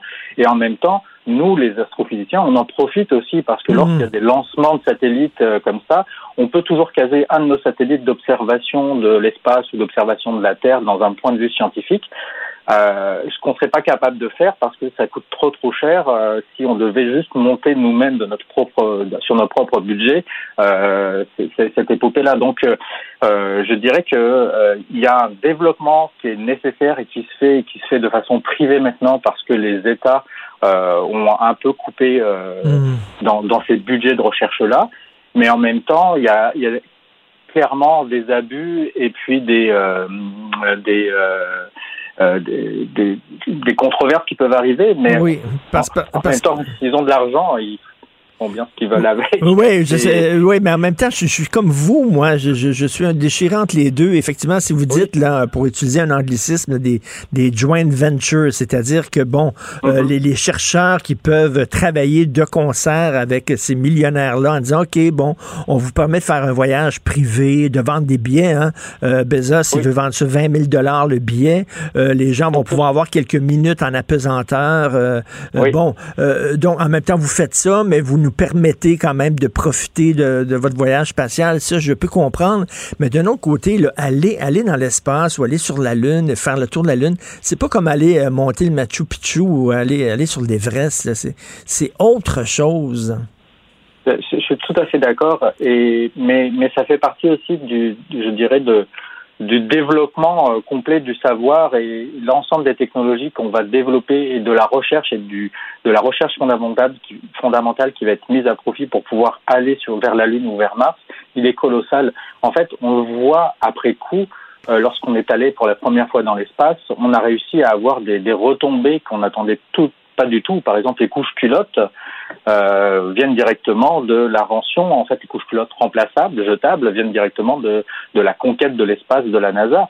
Euh, et puis, il y a des choses absolument incroyables aussi auxquelles on ne pensait pas pour l'astronomie, qu'on utilise maintenant dans notre vie tous les jours et on ne sait pas. Et on a eu au Canada un prix Nobel en 2017 pour ça. Ce sont les capteurs CCD, ces petites caméras en fait qu'on a tous maintenant en double, triple ou quadruple dans nos téléphones cellulaires que l'on utilise à outrance pour pouvoir se poster sur les différents réseaux sociaux. Ben, ce petit détecteur-là, à l'origine, il a été inventé pour pouvoir étudier les étoiles euh, il y, a, y, a, y a plus de 50 ans et, et on voit maintenant que c'est utilisé partout. Alors, ces progrès, on n'est pas capable de les mesurer maintenant, mais on sait qu'ils vont arriver dans 20, 10, dans 10, 20, 30, 40, 50 ans. Et c'est ça le, la beauté en fait de, de, de la recherche fondamentale et de la science. Et il faut des, des quand même, il faut des gens comme ça qui poussent, qui nous poussent à aller plus loin pour pouvoir euh, euh, justement faire des développements intéressants. Maintenant, c'est quand même, il faut faire attention et il y a, il y a quand même un cadre intéressant qui serait à mettre en place sur la protection de l'espace, parce qu'en ce moment, ben oui. ben, on, on, est en train de créer une poubelle autour de la Terre. Exactement, comme on protège les océans. On était, ben, récemment, c'est quoi? Là? Il y avait une fusée chinoise là, qui, est, qui est tombée Oui. sur Terre, puis on, on avait peur qu'elle tombe sur notre tête, là, exactement. Et c'est rendu là, embourbé dans le ciel. C'est vraiment, c'est comme vous dites, c'est une poubelle. C'est une poubelle et il faut faire attention. Et justement, ça vient du- d'un d'un manque de réglementation qui pourrait être corrigé si tout le monde y mettait de la bonne volonté. Mais pour le moment, et on le voit à l'ONU, les groupes de travail ont essayé de faire avancer les choses, mais ça bloque. Et ça bloque. Pourquoi Lorsqu'on soulève un petit peu tout ça, bah, ça bloque parce qu'il y a des intérêts euh, à la fois financiers très très forts de, de compagnies privées, mais il y a aussi des intérêts euh, stratégiques, politiques à pouvoir euh, faire en sorte qu'on protège son espace et que les Américains, par exemple, euh, envoient des satellites. euh, Ils veulent pas d'une autorité supplémentaire euh, mondiale qui leur interdit d'envoyer leurs propres satellites militaires, tout comme la Russie voudrait pas faire ça. Donc Hmm. forcément, ça bloque. On l'a fait en 1967 quand même. Il y a eu cet effort-là parce qu'on était en pleine guerre froide et c'était un, un traité qui permettait de garantir qu'on n'avait pas d'armes de destruction massive autour de, de la planète. Mais, mais c'est tout, c'est la seule chose qui existe réellement. Alors, euh, Est-ce qu'on pourrait, est-ce qu'on pourrait penser qu'il pourrait avoir un club med à un moment donné sur la Lune pour, euh, pour des Euh, gens très riches? ben, on est déjà en train d'envoyer un système de réseau téléphonique. Alors je pense que oui, euh, c'est une hypothèse parmi tant d'autres qui pourrait arriver. Ça, ça va coûter très cher aussi. Il faut voir ça aussi. euh, on voit c'est c'est une guerre d'argent actuellement. Euh, Pour l'instant, on voit que juste des milliardaires sont capables de, de faire ça. Il y a un moment où on va arriver à notre capacité totale de, de financer des projets comme ça, même pour des, euh, des gens qui sont très très très très très riches, parce que ça, tout est une question de, de masse. Tout ce qu'on envoie euh, vers la Lune, il faut que c'est une masse donnée, et puis on est obligé de les découper en petites masses successives pour pouvoir les, envo- les, en- les faire envoler de la Terre jusqu'à la Lune. Et on pourra très bien envoyer un club med, mais le, le découper en plusieurs petits morceaux de masse et les envoyer, ça risque de prendre très très très très très longtemps. Euh, et ça risque de coûter très très cher finalement au, bout du compte le billet euh, pour pouvoir aller faire un tour là-bas. Et en, terminant, M. Hernandez, euh, rapidement, qu'est-ce que vous pensez de, de ce rapport qui a été rendu public par le Congrès américain concernant les ovnis? On a l'air à prendre ça très au sérieux. On dit, bon, c'est peut-être pas d'origine extraterrestre, mais il y a effectivement des, des, des phénomènes assez particuliers. Eh ben, ce, que, ce que je note là-dedans, dans ce rapport-là, et ce que j'ai trouvé très intéressant, c'est le fait que, euh, pour une fois, la- l'armée américaine a reconnu que les technologies que- à- auxquelles ils faisaient face ne venaient pas de leur propre camp. Donc, ils avertissent en fait qu'il y a probablement, et c'est mis en évidence dans le rapport, la Russie ou la Chine qui sont arrivés à un stade de développement technologique qui pourrait euh, amener à des euh, à, à- à des, euh, des, des, des, des, avions euh, hypersoniques, en fait, probablement, c'est l'hypothèse la plus, la plus vraisemblable, et qui pourraient surveiller vraiment le territoire américain. Donc il y a, il y a vraiment cette, euh, cette chose-là qui est, qui, est, qui est en place. Après, euh, d'un point de vue scientifique, il n'y a absolument rien dans le rapport, en fait, concernant les ovnis. Puis, euh, donc, euh, ça, ça ne m'étonne pas du tout. Là, la position des scientifiques est très claire là-dessus, et puis on pourra passer des heures en discuter. oui. Mais, mais, mais d'un point de vue, euh, je pense que ce qui est important, c'est que les Américains, les, le gouvernement américain et l'armée américaine voulaient montrer qu'il y a un risque potentiel vis-à-vis de, de pays euh, autres que les États-Unis parce qu'ils ont développé cette technologie-là et que ça prend euh, peut-être plus d'argent. Mais, mais- mais ça euh, serait des avions, ça, ça serait des avions très particuliers, là, parce que la façon dont ils circulent dans le ciel, puis ils plongent dans l'eau, puis ils ressortent de la mer et tout ça, c'est vraiment Alors, hallucinant, là. Quand on regarde les, les images, en fait, il y a, il y a aussi, il faut faire attention, en fait, et puis ce sera mieux expliqué dans le rapport du 25 juin, là, parce qu'on a juste une petite partie du rapport. Mais les, il y a des effets de perspective euh, qui, qui sont euh, qui sont très euh, qui sont connus en fait quand on voit passer quand on, on, on est dans un avion qui, na- qui navigue qui, qui va à une très très grande vitesse et qu'on croise un autre objet c'est très difficile d'apprendre à connaître la bonne vitesse de l'autre objet. Et l'effet de perspective, parce qu'on est, on arrive avec un angle, ça peut démultiplier tous les effets que l'on Ah, voit. ça, c'est intéressant. Ça. Donc, un genre d'illusion euh, d'optique. Et, et, euh, à défaut d'aller sur la Lune, est-ce qu'on peut aller au planétarium? Est-ce que vous êtes ouvert? Oui, on est ouvert, Oui. on est ouvert et que lundi on passe même en zone jaune, donc on augmente légèrement la capacité de nos théâtres. On était ouvert, mais on était à 25 personnes par théâtre. Maintenant, on peut passer à 30, youpi. mais en fait, c'est- c'est pas de la faute de la santé publique, c'est juste qu'on a des théâtres qui sont sphériques et puis pour pouvoir respecter les distanciations, ça limite énormément le nombre de personnes. Alors on est à 30, mais ça permet aux gens d'avoir une expérience tout à fait euh, que- personnalisée avec le ciel et ça c'est Ben oui, mais, mais j'invite les gens à y aller. On a un très beau planétarium qui est magnifique et euh, c'est- c'est c'est vraiment des, des belles projections, un événement très le fun. Donc, j'invite les gens à aller au planétarium Rio Tinto en attendant de dépenser 20 000 dollars pour aller avec Jeff dans l'espace. Merci, Monsieur Olivier Hernandez. Merci. Merci beaucoup. Bonjour. Au revoir. La chronique argent. Une vision des finances pas comme les autres. Hey Yves, la, chronique de Joseph Facal sur les patrons et la pénurie de main-d'œuvre qui s'est ramassée jusqu'à l'Assemblée nationale, quand même. Oui, écoute, euh, c'est un méchant débat. Bon, tu sais que l'économie du Québec, là, est en, pas juste en pleine reprise, est en surchauffe. Puis évidemment, ben là, l'enjeu de la, la main-d'œuvre est vraiment euh, devenu euh, important. Et là, ce qui est intéressant, c'est que hier, euh, le premier ministre Legault a tweeté euh, la chronique de Joseph Facal. Joseph Facal qui soulevait le fait que le patronat, peut-être qu'une des solutions pour régler le problème de main-d'œuvre, c'était d'augmenter les, les- les salaires.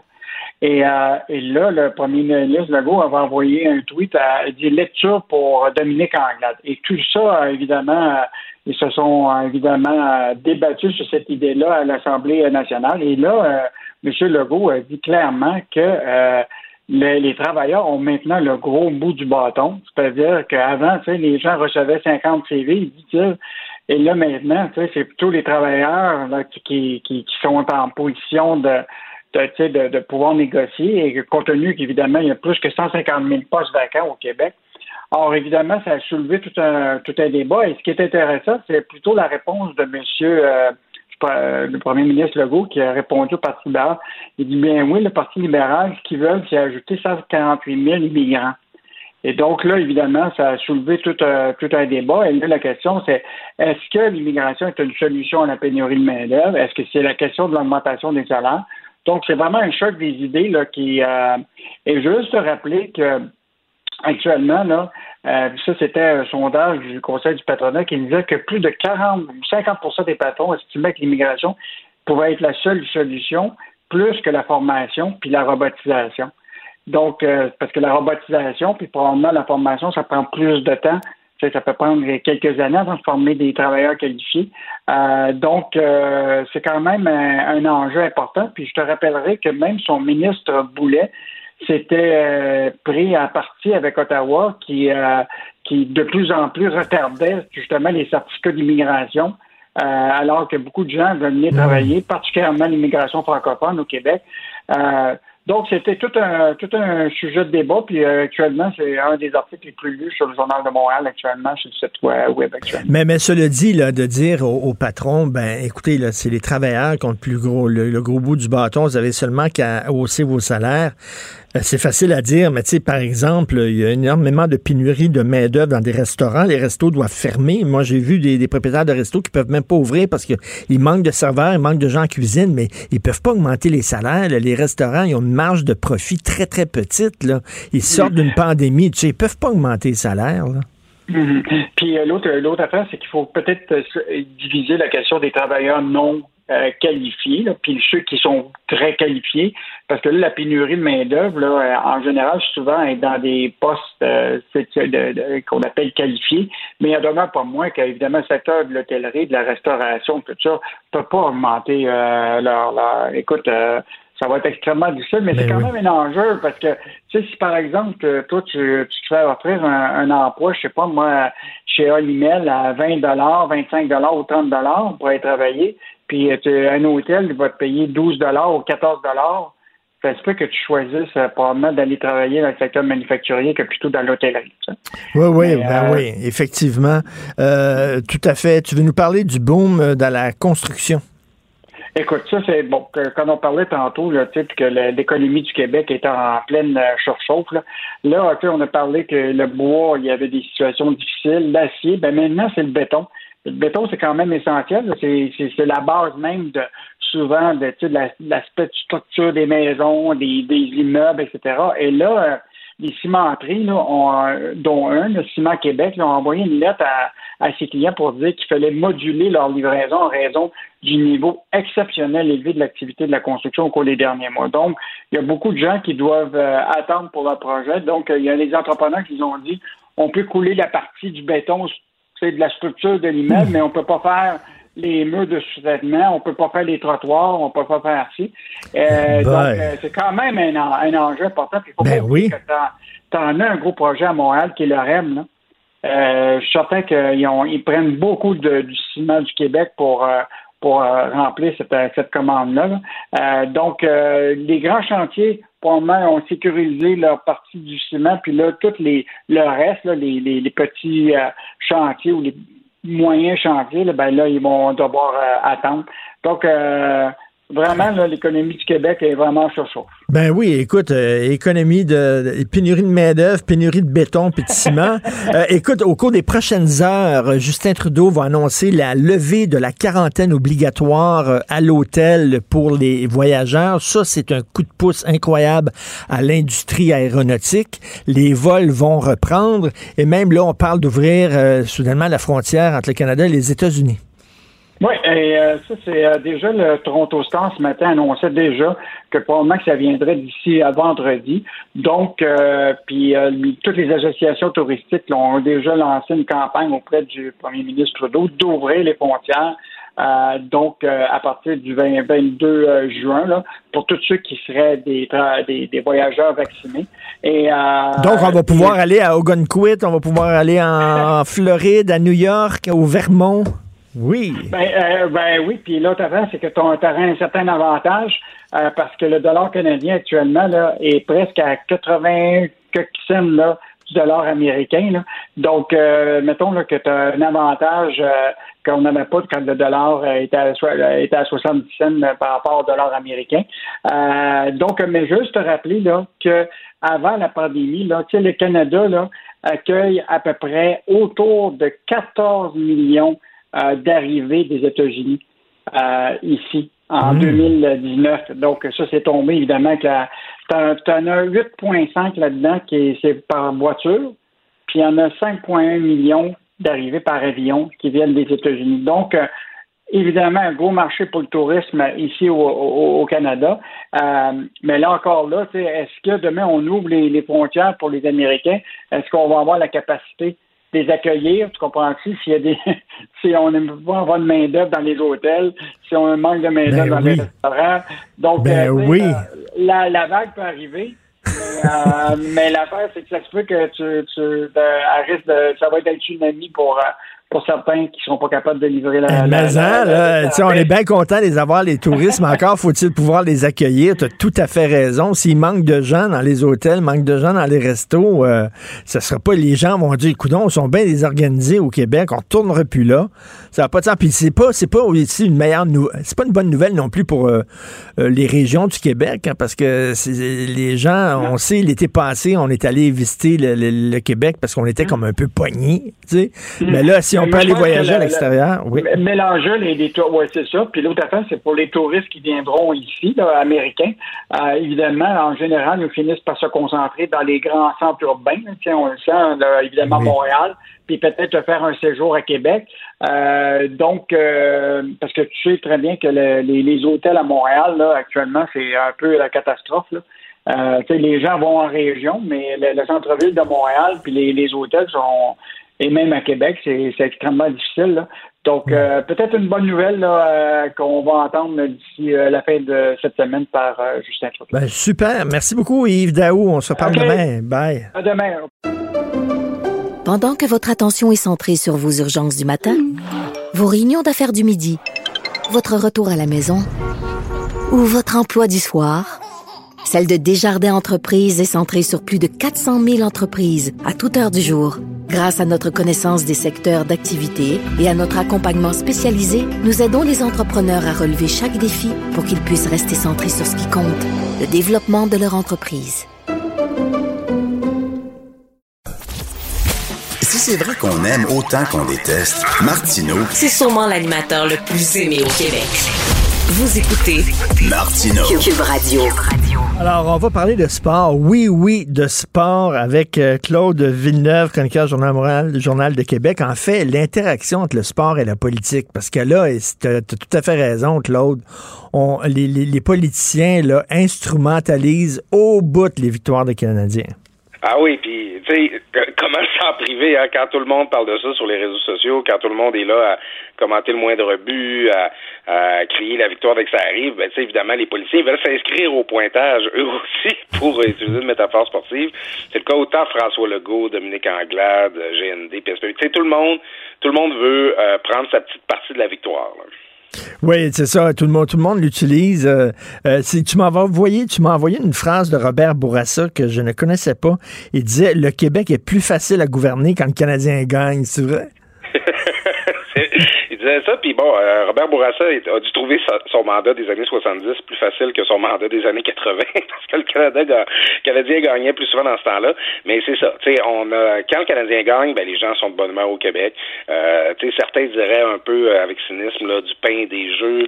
Oui. Euh, ça, tu sais, ça occupe l'opinion publique. Euh, les, les gens parlent beaucoup plus de hockey, surveillent moins les politiciens. Et euh, c'est ça. Robert Bourassa, il trouvait que comme euh, comme premier ministre, avait un petit peu plus la paix quand le Canadien était en série puis que ça allait bien. Euh, observation par ailleurs que euh, l'année du fameux printemps érable, là, où ça a manifesté euh, au mois de juin là, pendant des semaines et des Oui. mois, euh, cette année-là, le Canadien n'avait pas fait les séries. Hein. Ben c'est ça. S'il avait fait les séries, euh, la, la face du Québec aurait été changée.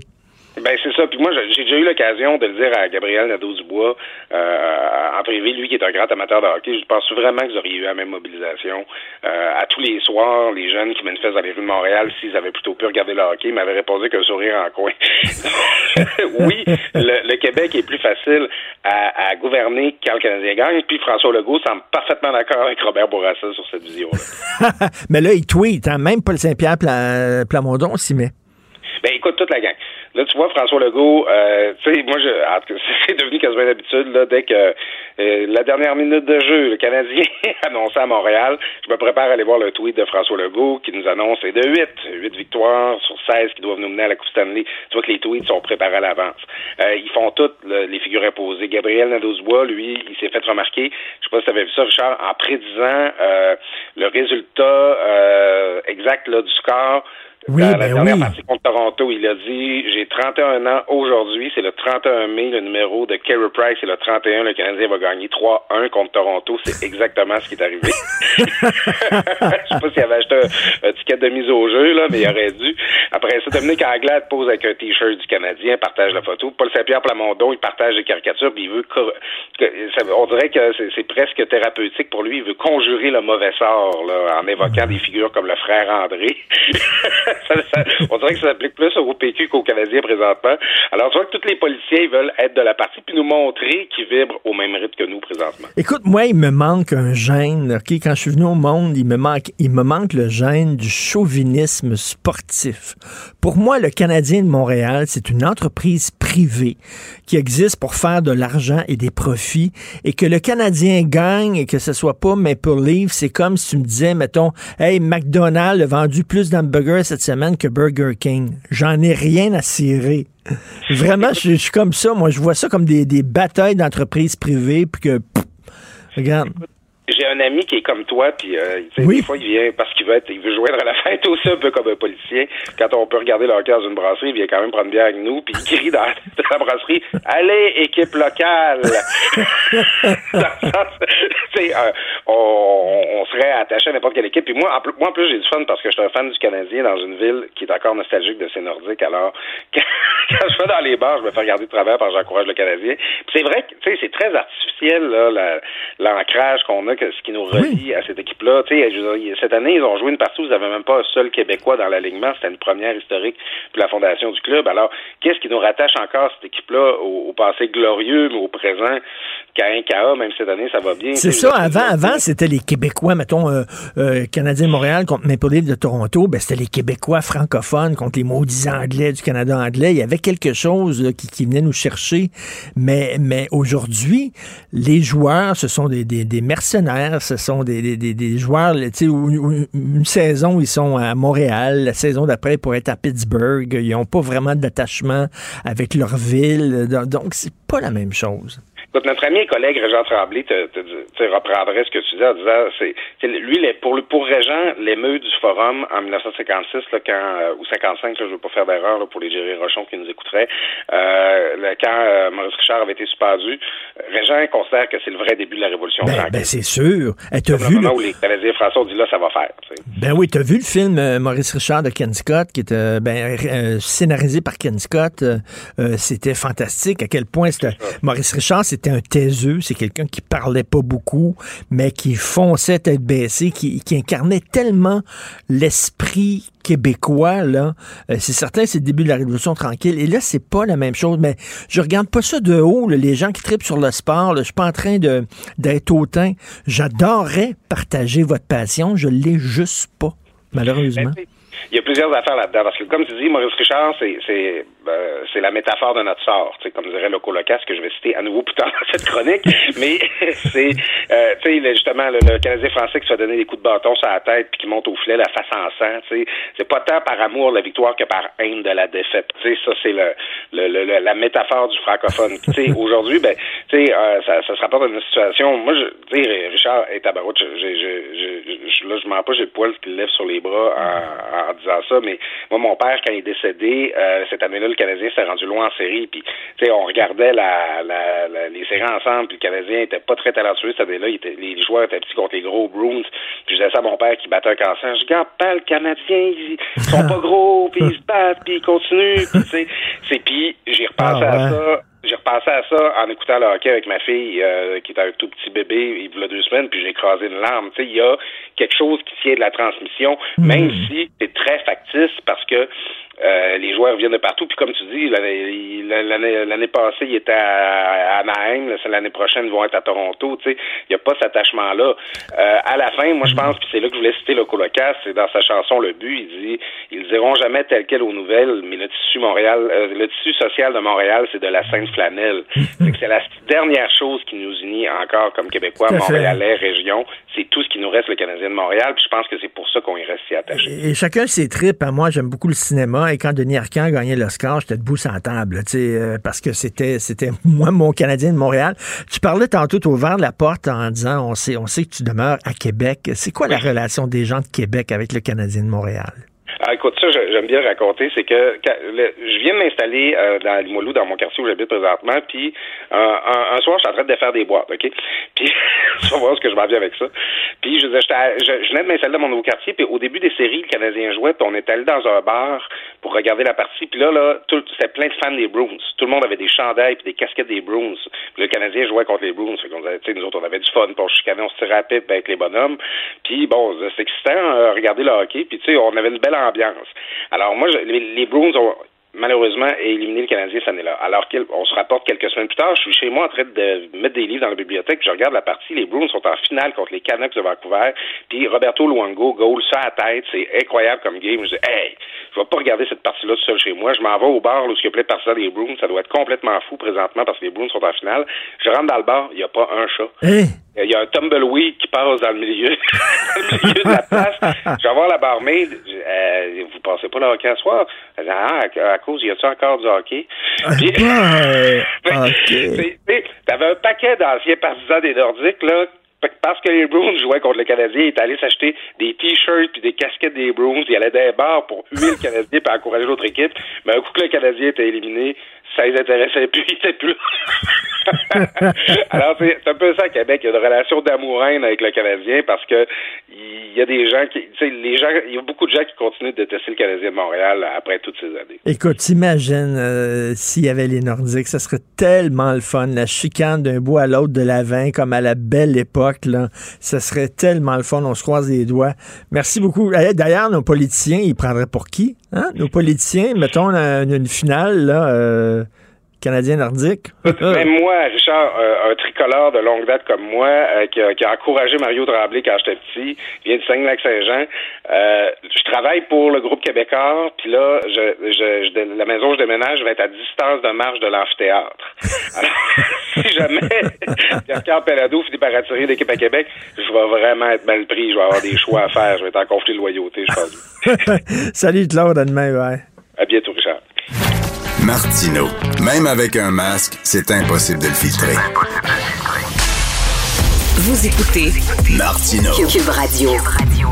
Alors, on parlait de sport de, sous l'angle politique. On va parler de sport sous l'angle juridique avec Maître François-David Bernier, avocat que vous connaissez bien, animateur ici de l'émission Avocat à la barre à Cube Radio. Salut François-David. Salut Richard. Écoute, on revient bien sûr euh, sur euh, cette attaque sauvage là euh, d'un membre des, Jets de Winnipeg contre un, joueur des Canadiens. Et, là, tout le monde, se, en tout cas moi, moi, je me suis posé la question est-ce que le droit criminel a sa place sur la glace? Comment ça se fait que tu as le droit de, de, de, commettre certains actes quand tu as des patins dans les pieds que tu ne pourras pas, tu pourrais pas commettre autrement? Oui, mais en réalité, on se demande sa, sa place, mais les juges disent que oui, là, il y a des jugements célèbres, connus, là, où est-ce qu'un juge avait déjà dit la, la, la, la patinoire n'est pas un lieu de non-droit. C'est pas parce que tu es sur une patinoire et tu es payé euh, quelques millions par année que tu quelqu'un ne peut pas commettre un acte qui est criminel. Il y a des actes criminels qui peuvent être commis, là, comme euh, des voies de fait causant des lésions, puis euh, euh, et aussi ben, des, des, poursuites civiles en dommages. Ça veut dire que si euh, un joueur de hockey, même s'il est dans la ligne nationale, s'il se fait euh, donner un coup de cochon il est paralysé après, ben, il peut perdre toute sa carrière, il perd des millions, et il peut poursuivre au civil pour récupérer, ben, avoir un dédommagement pour être indemnisé. Puis tu sais, c'est la ligne a varie parce que en droit du sport, là, il y a un principe qui est universel, on appelle ça l'acceptation euh, des risques. Euh, ce qui veut dire que ton risque n'est pas pareil si tu joues à pétanque ou si tu joues euh, au hockey professionnel. à pétanque, le risque c'était une boule sur la tête. Je veux dire, il faudrait que l'autre soit méchant. mais je, donne l'exemple de pétanque où il y a aussi le hockey sans contact. Moi, j'ai déjà eu des dossiers de poursuite hockey sans, sans mise en échec parce qu'il y avait eu une mise en, échec simplement. La personne s'est blessée. En temps normal, euh, dans, c'était dans le junior majeur, dans la Ligue nationale, évidemment, euh, les mises en, échec sont. Tu ne pourras pas poursuivre parce que tu as été mis en, échec de la bonne manière puis que tu es blessé. Ça, on appelle ça un accident. Ça, c'est, ça qu'on voit. si on prend des comparables euh, récents, là, quand Tabarès des, des Maple Leafs qui se fait blesser par péri, là, ça, ça, ça a fessé, comme on dit. Hmm. Mais ça, si tu regardes ça, c'est clairement un accident. je veux dire, ça, bon, ça fait partie de l'acceptation du risque. Tu joues au hockey, tu es dans la ligne nationale, tu acceptes cette portion de risque-là, est-ce que, vas pas poursuivre. Est-ce que Jake Evans, c'est certain qu'il le fera pas parce qu'il veut pas passer là, pour un, un chialeux, puis un petit bébé, puis tout ça. Mais mettons, s'il voulait, est-ce que Jake Evans pourrait poursuivre au civil? Ben, il pourrait, si mettons, il est, là, on souhaite pas, mais s'il y avait des séquelles, s'il était blessé, puis là, il pouvait plus jouer au hockey, par exemple, ben là, il pourrait poursuivre au civil. Ah, ben, c'est ça, la, Jake Evan, c'est, flou quand même, ce qui s'est passé avec, hmm. euh, avec Sheffield, parce que euh, c'est une mise en échec, tu te dis, il voulait-tu euh, vraiment que ça soit aussi euh, fort, aussi violent. C'est ça, il va falloir, il faudrait, il faudrait que tu prouves que c'est volontaire, que c'était voulu, et ça, c'est pas facile à prouver.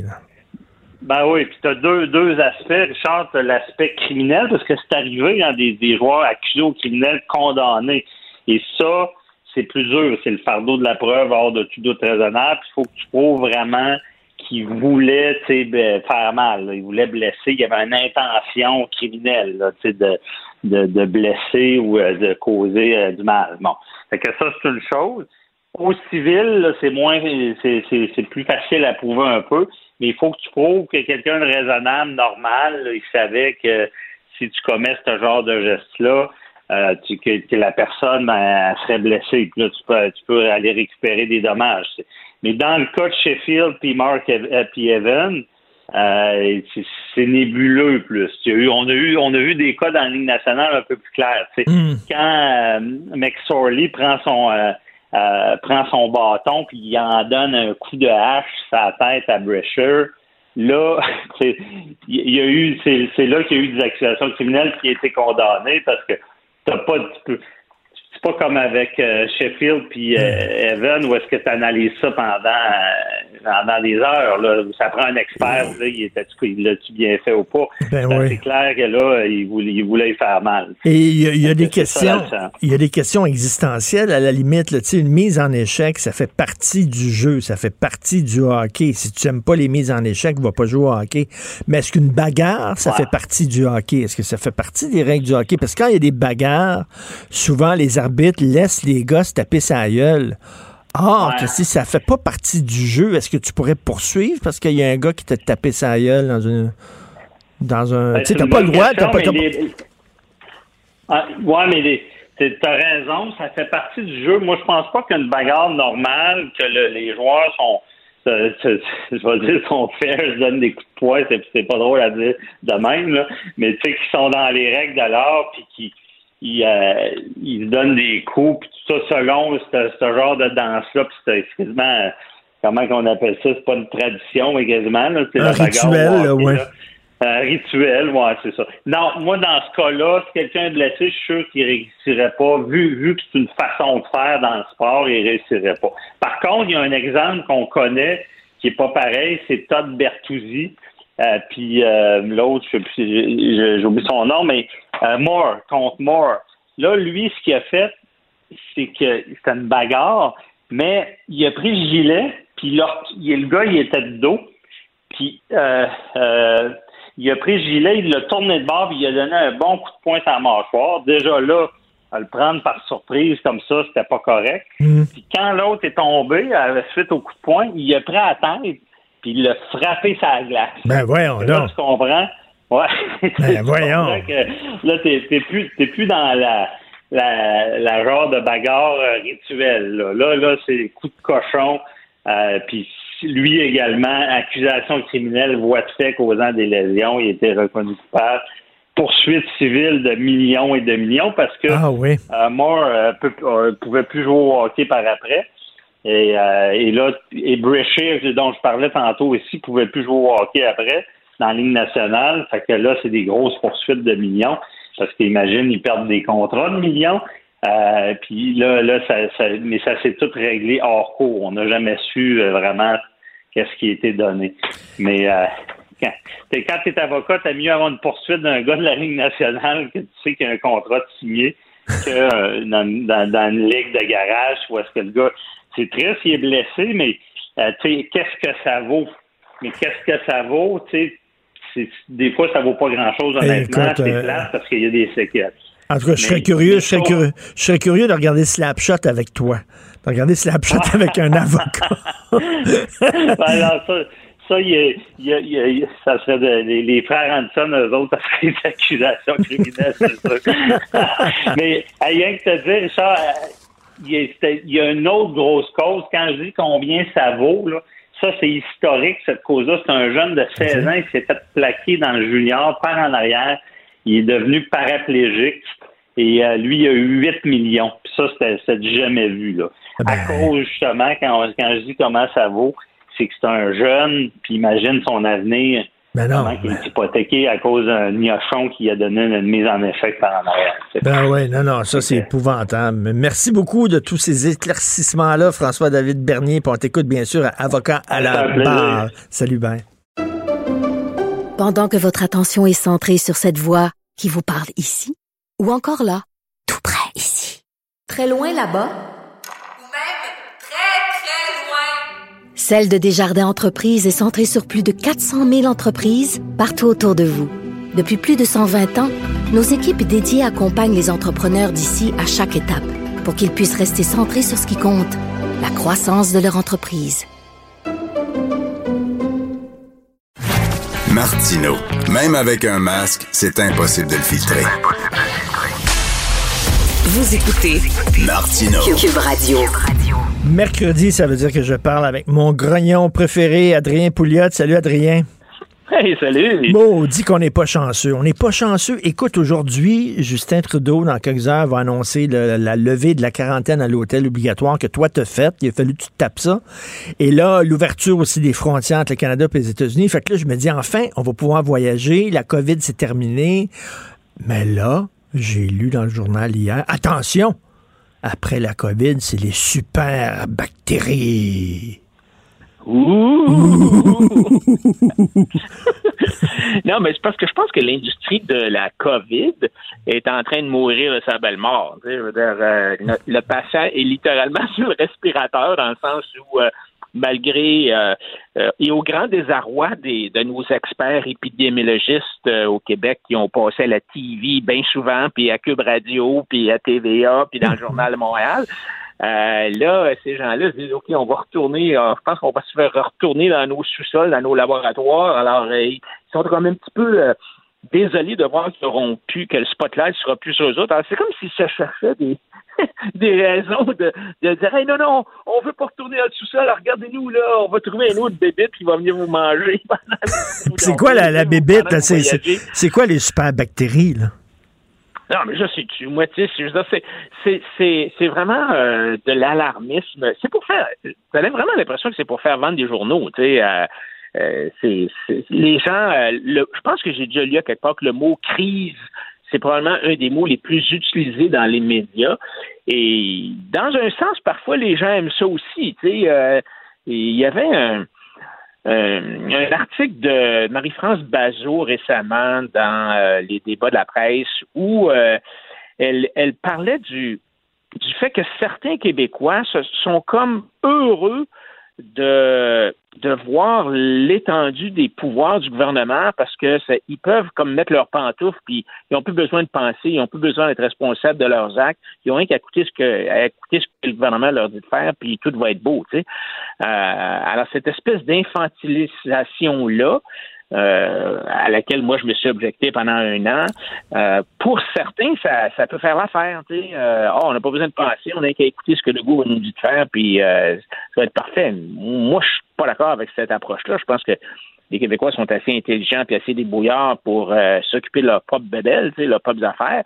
Mais euh, Parce que je- je- je- j'ai pensé à toi, j'ai pensé à toi hier, je riais parce que toi, euh, tu dis, euh, euh, regarde ça, ils vont inventer une autre bébête quand la COVID va être finie. Puis là, j'ouvre le journal, puis là, Ah, ils c'est disent, ouais, les voyages, mais attention, les super bactéries, ça se loge dans, dans, dans l'estomac, ça a l'air, ou dans, dans ton intestin. Puis là, là, je dis, bon, une autre affaire, un autre maudite bébête, là. Mais tu sais, il va toujours en avoir des Christy de bébites, là. Eh oui, c'est ça. Tu sais, je veux dire, c'est, c'est la COVID, elle va rester avec nous là. Euh, Il y a des bonnes chances qu'elle disparaisse pas. Alors, on va, on va toujours l'avoir.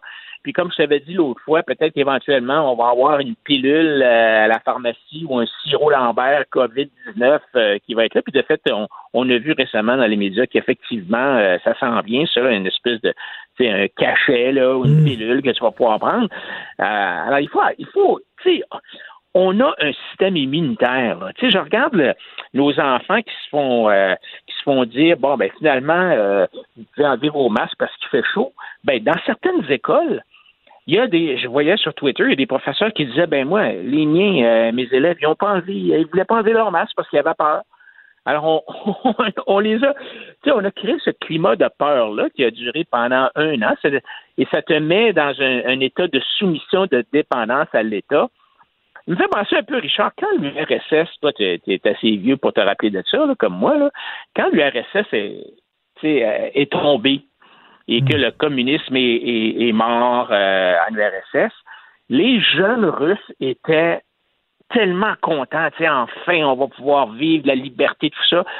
Mais les vieux, là, les vieux Russes, là, ils étaient désemparés.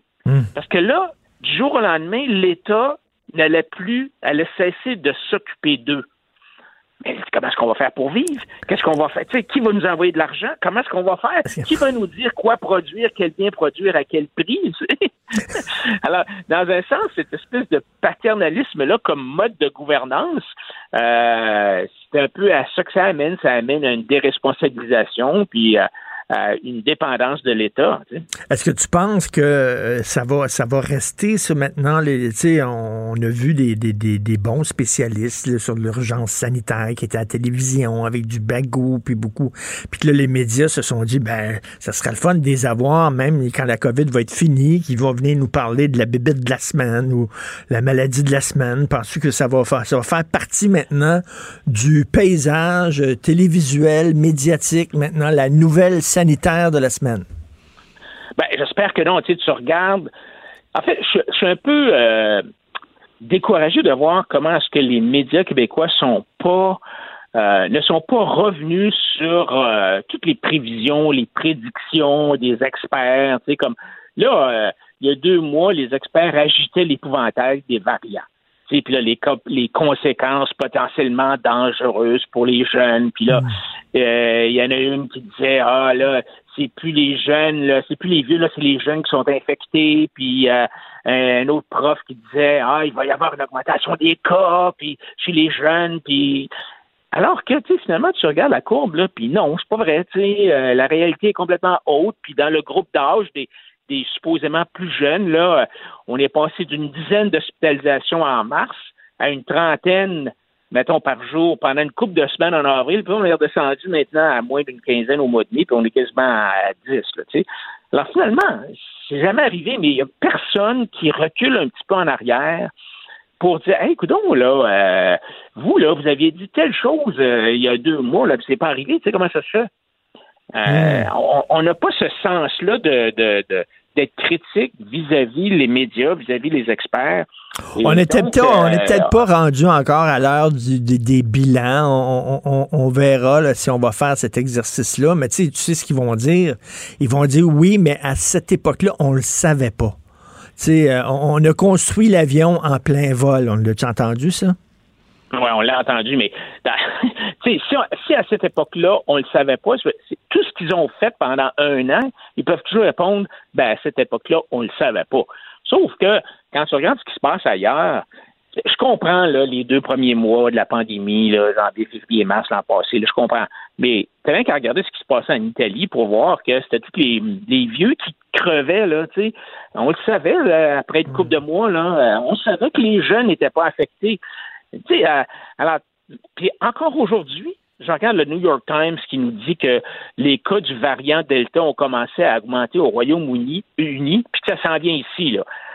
là, tu regardes la courbe, là, hey, ça prend une loupe. Ça prend une loupe pour voir. Il y a une petite augmentation, une petite affaire de rien, là. Mais bon, ben, c'est alarmiste, ça fait vendre des journaux, puis euh, euh, ça, c'est bon, tu sais. Mais, mais, là, c'est toute l'affaire des balles de finissant. Qu'est-ce que tu penses de ça? Là? Il va-tu avoir des balles de finissant ou pas? On sait pas, etc. Mais moi, je suis super content qu'il y en ait. Mais il n'y a rien qui a changé vraiment là, en deux semaines pour justifier le fait qu'ils ont changé de fusil d'épaule. On ne sait rien de plus aujourd'hui qu'on savait il y a deux semaines quand on dit non, non, non, on ne fera pas de balles de finissant. Alors, tu vois que la science là-dedans, là, elle est au deuxième rang des préoccupations euh, des autorités gouvernementales. La première préoccupation, c'est la réélection, la popularité dans les sondages. Il euh, n'y a, a, pas d'autre façon d'expliquer ce changement-là par rapport au bal définissant que de dire, ben, écoute, c'est mhm. la pression, qu'on n'est pas populaire, puis euh, les députés euh, rongent leurs freins, puis ils voient les élections qui s'en viennent, puis ils vont être certains. Mais, mais, mais tu as raison, parce que. Euh, ils vont se faire élire. Dans les faits, là, il n'y a rien qui justifie le fait qu'ils ont, ont, ont, eu deux idées euh, complètement contradictoires dans la même semaine. À un moment donné, ils sont allés selon l'opinion. Quand les gens chialés ont vu des balles définissants, ils ont dit, OK, finalement, on a regardé les courbes, puis vous avez le droit à un balle de finissant. Et tu parlais d'infantilisation. T'as entendu? C'est juste si M. François Legault, il a pas dit, OK, là, les jeunes, vous allez avoir le droit de vous frencher. C'est juste, c'est pas dit ça, là. mais, regarde la réaction, euh, par exemple, pour les Canadiens. Bon, là, là, tout le monde est excité, les Canadiens sont en demi-finale, c'est extraordinaire. Et là, on sait que notre premier ministre est un grand amateur de hockey, il est excité, tout ça. Alors, les gens sortent du centre Bell, euh, le party est pogné, ils transportent des gros cônes oranges comme si c'était la Coupe Stanley, tout ça. Et là, tout le monde est contents, c'est le fun, tout ça. As-tu vu un seul média dire Ah ben là, c'est épouvantable, ils ont fait une manifestation dehors, puis ils n'ont pas respecté la distanciation sociale, puis il n'y avait pas de masque. Il n'y a personne qui dit ça, là. mais pourtant, il y a deux, trois semaines, quand il y a eu une manifestation à Montréal contre les mesures sanitaires, la première chose qu'on disait dans les journaux, c'est ah, la gang de complotistes, là, ils ont fait une manifestation puis il n'y avait pas de masque, tu sais. Alors, tu vois que c'est, toute cette affaire-là a été politisée, malheureusement, euh, pour, euh, euh, pour pouvoir finalement avoir des votes. Puis, alors, ça donne, ça donne le fait que on pense. Regarde Ford. Ford en Ontario, là, c'est capoté. Là. Tu sais, si on pense qu'ici, là, c'est ça va, c'est, c'est, c'est fou. Là. En Ontario, c'est, c'est, c'est malade complètement. Là. Les écoles vont rester encore fermées, malgré que la science est claire, le fait que y a, les enfants, là, ils sont pas à risque. Ils pognent pas la COVID. Il y a, y a, ils n'ont pas, ils ont pas tant besoin que ça de, de, d'être vaccinés. Ils peuvent le faire s'ils veulent, tu sais. Mais Là, Ford est allé dire Ah, si on réouvre les écoles, il va y avoir des milliers de nouveaux cas. Pardon? Des milliers de nouveaux cas, ça vient d'où? Il n'y a, aucun, a aucune statistique. Ben, les, gens sont de plus en plus vaccinés. Mais tu as vu, là, ils ont, à cause de la canicule, ils ont dit les jeunes n'auront plus à porter de masque en classe. Mais tu as vu, la Fédération autonome de l'enseignement, qui est un syndicat, ils étaient en tabarnouche, eux autres. Ils ont dit, ben là, ça va mettre nos membres en danger, nos membres qui sont des professeurs. Nous autres, on aimerait, on aimerait que les jeunes gardent leur masque. On était en pleine canicule, alors que les jeunes ne sont pas à risque, alors que la moitié des gens ont été vaccinés. Eux autres, le syndicat voulait quand même que les jeunes gardent leur masque. Ouais, ça, c'est c'est de l'égoïsme. C'est du pur égoïsme. Ça me fait penser un peu à, la, dame qui avait dit à l'émission Tout le monde en quand Eric Jim était passé là. Il avait dit Ah ben moi, je, je veux pas euh, je veux pas que mes enfants euh, me tuent. Mais ben, je sais, quand ils vont venir me voir, je veux pas qu'ils me tuent. Ben oui, mais fais-toi vacciner, ma vieille, tu sais. Fais-toi vacciner, puis tu vas pouvoir avoir tes petits-enfants, là, tu vas être protégé. Alors, c'est, c'est, les syndicats ont vraiment, eux aussi, été très, très corporatistes dans tout ça. Et c'est un bel exemple, encore une fois, de corporatisme euh, dégradant. Mais en terminant, moi, j'ai vu des photos, la, la, fameuse manif avec 30 000 personnes dans la rue de Montréal, c'était un peu n'importe quoi. Parce que oui, il y a des gens qui posaient des questions légitimes. Je suis tout à fait d'accord avec toi, mais j'ai vu des, des, des pancartes anti-vaccins, moi. J'ai vu, tu ah dis, fais-toi ben, vacciner, mais moi, j'en ai vu une gang de bozos qui étaient anti-vaccins qui manifestaient, là. Ah oui, c'est sûr qu'il y en a des bozos, puis il y en a des complotistes, puis il y en a qui sont contre le vaccin, puis qui pensent que c'est le 5G, puis il y a une puce dans le vaccin injectée par Bill Gates qui va nous contrôler. Ben oui, il y en a de ça, là. Mais, mais en pratique, euh, moi, je pense que c'est bon que les gens puissent manifester, puis euh, il n'y a, y a rien de mal à ça. Puis je pense que en bout de piste, ce qu'on voit, c'est que les gens sont écœurés, ils en ont ras-le-bol, puis ils comprennent pas pourquoi c'est si long. Tu sais, c'est comme la torture de la goutte chinoise, là, ce plan de déconfinement-là, alors que le gouverneur de Santis en Floride, son plan de déconfinement, euh, de, déconfinement, c'était trois mots, là, j'annule l'urgence sanitaire. Point. C'est ah fini. C'est fini, là, effectivement. Là, on va pouvoir voyager. Euh, écoute, on va pouvoir aller aux États-Unis en auto. Euh, fini la quarantaine à l'hôtel. Tout, tu l'as raté, ce bout-là. Là. Si tu avais attendu avant de, ben revenir à Montréal, ça avait attendu deux semaines. Non, mais moi, je suis encore en quarantaine aujourd'hui. là. Je suis encore en quarantaine. Je suis pas encore sorti. Et là, il faut que je te raconte. Je te prends deux minutes pour te raconter ça. J'ai eu, eu, eu, le test. Il faut que tu fasses le test, là, le, après le huitième jour.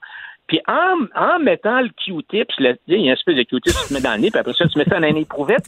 Ben, en mettant le Q-tips dans l'éprouvette, il faut que tu casses le, le, le, le, bras parce qu'il est trop long. Tu sais, okay. t'en casses un bout, puis là, ben, tu remets le bouchon sur l'éprouvette. Et le Q-tips, il est ressorti. Il, il a comme été éjecté d'éprouvette, puis il est tombé à terre.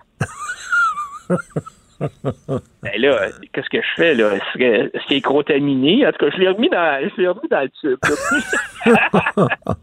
Est-ce que tu as reçu les, pas reçu les résultats? Non, non, c'est pas vrai que je vais rester autre deux semaines euh, en quarantaine. Là. Salut, bonne chance. Ils vont découvrir que tu as, as, une maladie incroyable. C'est ça, c'est ça. Un affaire qu'ils n'avaient jamais vu avant. Ben oui, ils vont aller te chercher en ambulance, puis là, c'est l'hôpital direct. Merci, bonne chance, Adrien. Salut. Salut.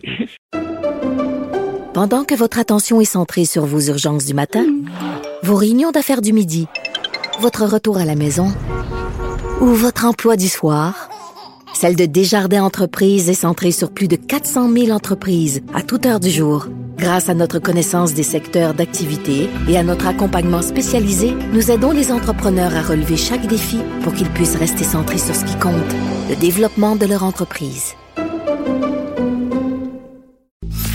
Martineau, il n'y a pas le temps pour la controverse. Il a jamais coulé l'eau sous les ponts. C'est lui qui la verse.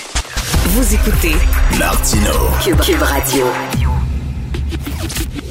Le, le commentaire de Mathieu Boccoté, dépensé pas comme les autres. Alors, les gens ne savent pas à la maison, mais ces temps-ci, on se fait photographier les animateurs et animatrices de Cube Radio pour la campagne de promotion euh, de l'automne prochain. Donc, euh, moi, je vais me faire photographier tantôt. Euh, hier, c'était Mathieu Boccoté et le, photographe travaillait fort pour faire sourire Mathieu. Je sais pas si vous avez vu, chaque fois qu'il y a des entrevues avec Mathieu dans les revues françaises, c'est pas Monsieur Smiley. T'a- T'aimes pas ça sourire devant les caméras, Mathieu? C'est pas que je n'aime pas, c'est que je n'y parviens pas. C'est, euh, j'essaie des expériments et quand j'ai l'impression d'avoir un sourire hilar, quand j'ai l'impression d'enfin offrir un sourire merveilleux, en fait, je fais simplement un peu moins la baboune que d'habitude. Donc, euh, j'y peux rien. C'est, cause perdue, mais un jour, j'y parviendrai. Mais pourtant, dans la vie de tous les jours, on se connaît bien, tu, tu me fais rire, t'es drôle, t'es toujours le gros sourire et tout ça, mais devant les caméras, soudainement, tu trouves ça niaiseux de rire benoîtement devant, devant une caméra, je pense? Ah non, ah, mais si c'était ça, si j'avais une raison, non, non, non, ma, ma, ma blonde, quand elle cherche à me prendre en photo, dit que c'est- un calvaire infini, parce que là, souris Mathieu, mais je souris, non, tu souris pas, je souris, et ainsi de suite, donc c'est une bataille infinie, donc non, non, non, en ces matières, je sais pas, si, si je me mets à penser à quelque chose, si on m'attrape, si je sais pas trop, là, finalement, le sourire peut apparaître de manière inattendue, mais euh, sinon, hélas, hélas, hélas, j'y parviens pas, c'est très étrange, la, la caméra me glace, la caméra me tétanise, je suis là toujours un peu intimidé, là, je dis, essaye, essaye, essaye, puis ça donne ce que ça donne. Mais dans le Paris Match, tu souris, en tout cas. Écoute, euh, il y a une affaire qui te fait moins sourire, par contre, c'est de voir à quel point on a instrumentalisé la loi 21. Faire un lien entre la loi 21 et ce qui s'est passé à London, c'est odieux. Ah, c'est odieux, dégueulasse, idiot, crétin, imbécile et scandaleux. C'est-à-dire que, en gros, là, on voit ce qu'on voit. Il y a l'attentat euh, anti-musulman à London qui nous a tous bouleversés. D'ailleurs, quoi qu'on en dise, pas que les musulmans. Je pense les musulmans, les juifs, les catholiques, les luthériens, Oui. les orthodoxes, les juifs. Tout le monde a été bouleversé par ça. Or, ça n'a pas pris 24 heures que la presse canadienne-anglaise a cherché à faire un lien, mais implicite et explicite tout à la fois, entre la loi 21 qui créerait un environnement favorable à l'islamophobie, apparemment c'est ainsi qu'on doit comprendre la laïcité, et euh, l'attentat qui s'est passé. Autrement dit, ce crime qui se passe à London, en Ontario, euh, dont on sait peu de choses pour l'instant, sinon bon, c'est un attentat anti-musulman, eh bien, en fait, c'est à cause du Québec nationaliste, du Québec laïque, du Québec qui fait le choix de la loi 21. Euh, c'est une encore une manifestation de ce qu'on appelait autrefois, on en a perdu l'habitude d'en parler ici, le fameux Québec bashing. C'est une autre manifestation de cette idée que le Québec, fondamentalement, serait corrompu intimement par l'intolérance, corrompu intimement par le racisme, engendrerait dans la fédération une culture de l'intolérance et du racisme. Alors, on a vu des journalistes canadiens anglais chercher à amener Justin Trudeau sur ce terrain. Au début, il a cherché à botter en touche. Après ça, il y a eu la réponse la plus lunaire de l'histoire de l'Occident quand il a dit Ouais, bon, mais ce qui est certain, c'est qu'après la pandémie, les Québécois vont peut-être avoir moins de sympathie pour la loi 21 parce qu'ils vont avoir été habitués à voir des agents publics masqués leur offrir des services. Là, je me suis dit, bon, soit il nous prend pour des idiots, soit il en est un. Euh, les Attends, deux mais, Francine Pelletier avait écrit exactement la même chose dans Le Devoir. Oui, mais bon, c'est pas non plus, euh, c'est pas non plus la figure intellectuelle la plus inspirante euh, du devoir, pour le dire d'un euphémisme. Mais, euh, mais, mais, mais cela dit, là, on est quand même, on parle du premier ministre canadien. C'est quand même assez particulier. Et là, à la fin, il y a quand même un lien avec l'is- l'islamophobie. Et là, on voit, donc là, la presse canadienne-anglaise cherchait à imposer le récit, finalement, d'une responsabilité québécoise dans la- l'attentat de London.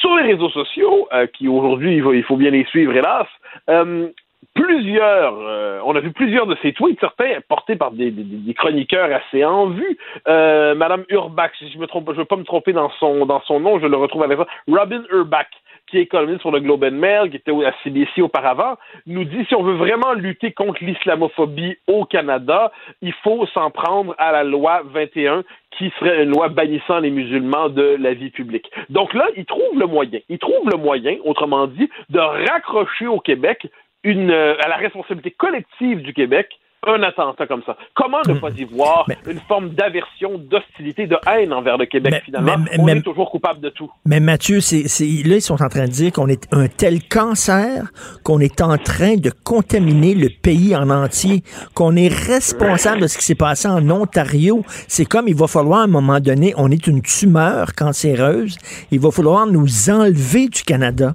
pour préserver la, la, la, la bonne santé mentale des Canadiens. Mais, mais, en fait, tu as tout à fait raison. C'est ainsi qu'on nous voit. On nous voit comme un agent de contamination. On nous voit comme une culture empoisonneuse. Euh, c'est, pas nouveau en passant. En 1917, je ne me trompe pas, au moment de la Première Guerre mondiale, il y a la motion Franqueur, dont on l'a un peu oublié, mais c'est assez intéressant. C'est qu'en gros, il y a cette... Euh, on dit, mais les Canadiens français veulent pas participer à l'effort de guerre, les Canadiens français sont anticonscriptionnistes, les Canadiens français veulent pas, autrement dit, aller sauver l'Empire britannique en faisant couler leur sang pour leurs conquérants, disait-on. Euh, alors là, les propos anti-québécois étaient tels, anti-canadiens français étaient tels, que la motion Franqueur est arrivée à l'Assemblée nationale et elle était à peu près formulée ainsi, je ne pas le texte de mémoire, mais c'est en gros, si on est un tel fardeau pour la fédération, eh bien que la province de Québec euh, s'en retire tout simplement. Elle n'avait pas été soumise aux voix, hélas. Mais c'est une question qui revient en boucle, c'est-à-dire on a, quand il y a des crises dans ce pays, la tentation de la diabolisation du Québec est telle qu'il arrive que des Québécois se disent voilà, si on est trop à ce point-là dans ce pays-là, on va finir par partir. La réaction du Canada anglais, elle est tout autre. C'est dit, il faut mater le Québec. Il faut casser la loi 21. Il faut casser le nationalisme québécois. Et c'est quand les Québécois vont cesser de se voir d'abord comme des Québécois, pour se voir comme des Canadiens comme tout le monde, qui vont enfin être guéris de leur identité toxique. C'est ça le récit qu'on nous impose. Je voyais hier, ça m'amusait, euh, des gens, euh, j'ai des amis, j'ai des amis fédéralistes pour le dire si j'en ai pas des tonnes, mais j'en ai quand même quelques-uns. Et ce qui me frappait, c'était à quel point plusieurs d'entre eux disaient, un peu à la manière de la motion Franqueur, mais si c'est vraiment ce qu'on pense de nous dans ce pays-là, si fondamentalement, dès que quelque chose comme ça arrive, eh bien finalement, c'est toujours la faute du Québec, le Québec cancéreux, le Québec la tumeur, le Québec qui empoisonnerait la fédération, ben on, on, va finir par devenir souverainiste nous aussi. Normalement, de telles pensées ne les habitent que quelques jours. Il n'en demeure pas moins que c'est un moment de lucidité. Parce qu'il faut le redire, là, ce qu'on a vu, c'est un attentat, mais atroce. Atroce, il n'y a pas le début hmm. d'un quart, de huitième de nuance à faire par rapport à ça. Eh bien, diable, la, la presse canadienne-anglaise trouve le moyen de faire de la politique là-dessus, trouve le moyen de faire de l'idéologie là-dessus, trouve le moyen de se livrer à son, finalement son, son créneau habituel, c'est-à-dire son fonds de commerce. Euh, s'il y a quelque chose qui va mal dans ce pays, s'il y a quelque chose qui nous ramène dans les bas instincts de l'humanité, c'est à cause du peuple québécois. Mais mais mais il y avait y, avait pas une journaliste américaine qui avait fait un lien avec Polytechnique en disant que c'était aussi euh, c'était causé un peu par le climat qu'il y avait au Québec là? Euh, oui, je, sais pas si elle est américaine. J'ai en tête une Madame Wong, c'est ça, c'est ça, exactement. J'ai pas son nom exact, mais oui, c'est ce que tu évoques. Oui, oui, oh, oui, c'était en gros Polytechnique et puis Dawson ensuite. Oui. oui. Et là, on nous disait que les tueries qu'il y a eu au Québec euh, sont pas sans lien avec le climat d'intolérance qui pousserait ensuite à des comportements assassins. Euh, c'est assez fascinant quand même tout cela. Tout comme on a cherché à expliquer la, la, tuerie de, de, de Québec, l'attentat de, de, la mosquée de Québec qui nous a, qui était encore une fois, on a tous été effrayés par ça, bouleversés. On s'est dit, bon, chez nous. Et là, finalement, on a cherché à en faire presque la conséquence des débats sur la charte des valeurs. Wow! Wow, bravo. Hmm. Ensuite, quand on a étudié la psychologie du bonhomme, on voit que c'était radicalisé pour dans l'univers du Trumpisme extrême aux États-Unis. Puis, mais, mais, ça, ça comptait pas parce que tout ce qui peut servir à faire notre procès, finalement, est mis au cœur du débat public. Mais reste qu'il euh, y, a quelque chose de ça qui va rester. Malheureusement, Mathieu, euh, ça va être de plus en plus difficile de défendre des lois comme la loi 21. Ça va être de plus en plus difficile de défendre la laïcité avec des attentats à répétition comme ça. C'est le deuxième. Là. Ben, moi, y a, ben, non, ben, ça, ça, va être difficile pour ceux qui, qui, qui consentent à l'intimidation. C'est-à-dire, moi, j'ai beau faire toutes les associations mentales possibles et je ne vois aucune association possible théorique, pratique, d'une manière ou de l'autre, entre un, acte terroriste anti-musulman et de l'autre côté, faire le choix comme société de la laïcité. Il est où le lien, sinon, dans l'esprit de ceux qui sont convaincus que la laïcité ne fait rien d'autre que le masque du racisme québécois? Le seul lien qu'on peut faire, c'est si on suppose d'une manière ou de l'autre que la laïcité, c'est l'instrument du racisme québécois, l'instrument derrière lequel se dissimule le racisme québécois. Bon, euh, si on a cette thèse-là, finalement, on peut expliquer bien les affaires. Mais si on refuse cette thèse, il faut. Moi, je, moi, je, prêche toujours la même thèse par rapport à ça. C'est quand on se fait diaboliser, quand on se fait vomir dessus, quand on se fait insulter, quand on se fait traiter de raciste. Ce qu'il faut, c'est ce que j'appelle apprendre à traverser la pluie de crachats. C'est-à-dire, les crachats sont inévitables. On va nous vomir dessus, on va nous extrême droitiser, on va nous traiter de racistes, on va nous traiter de monstres. Ce qu'il faut, c'est pas se laisser intimider. Tenir tête. Ne pas croire que ceux qui nous traitent de racistes ont peut-être un peu raison au fond d'eux-mêmes tenir tête, se faire pousser, euh, se faire pousser d'armure, presque, se donner une armure, puis à un moment donné, on défend notre droit sans se laisser intimider par ceux qui sont convaincus qu'au fond de nous-mêmes, on est un petit peuple dégueulasse. Mais insulter, insulter, il en restera toujours quelque chose. Malheureusement. Ah, tu as tout à fait raison. Tu as tout à fait raison, mais en ces matières, voilà pourquoi nous devons tous globalement nous offrir une colonne vertébrale et ne pas laisser aux insulteurs le droit de définir ce que nous sommes et la manière dont nous nous représentons nous-mêmes. Merci beaucoup, Mathieu, et je vais me faire photographier dans 15 minutes et moi aussi, je vais essayer de sourire devant la caméra, ce qui n'est pas toujours facile. Bon sourire, cher Richard. Merci, à bientôt. Bye. Pendant que votre attention est centrée sur cette voix qui vous parle ici, ou encore là, très loin là-bas, ou même très, très loin, Celle de Desjardins Entreprises est centrée sur plus de 400 000 entreprises partout autour de vous. Depuis plus de 120 ans, nos équipes dédiées accompagnent les entrepreneurs d'ici à chaque étape pour qu'ils puissent rester centrés sur ce qui compte, la croissance de leur entreprise.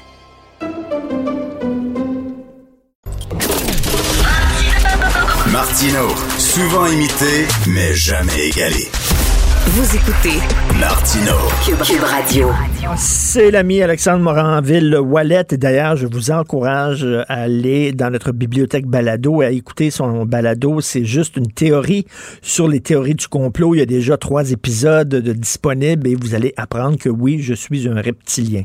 Donc, euh, donc Alexandre, je, ce week-end, je m'y mets. Je vais, je vais écouter, c'est sûr, euh, ton, ton balado. Content de Euh, l'entendre. Écoute, tu veux me parler de cigales? Ouais, ben, tu sais, on parle depuis un bout, là, quand même, là, de la fameuse qui appelle le Brood X, les fameuses grosses cigales aux États-Unis, là, qui sortent une fois tous les 17 ans. Là, ça fait à peu près un mois qu'on en parle, euh, qui envahissent en ce moment. Une grosse partie des États-Unis où il y a juste comme des nuées de cigales qui foncent dans les fenêtres, qui rentrent dans tout le monde. As-tu vu le film Days of Heaven avec Non, euh, Richard vu. Gere? En tout cas, à un moment donné, t'as comme un genre de tempête de cigales dans le Ah. ciel, puis t'en as plein. Elles là. sont grosses, hein? Oui, c'est vraiment gros. grosses affaires. Puis là, deux petites histoires de cigales aujourd'hui, ben, ça continue à causer des problèmes. Euh, puis un problème même présidentiel. Là, Euh, le président Joe Biden qui se dirige pour son premier voyage euh, outre-mer depuis le début de son mandat, à cause évidemment de la pandémie, de la COVID, s'en va au Royaume-Uni. Le, le G7 hein, qui va se tenir au Royaume-Uni se dirige vers là en ce moment. En embarquant dans Air Force One, il y a des cigales qui ont commencé à embarquer sur Joe Biden qui a dû en enlever de ses épaules.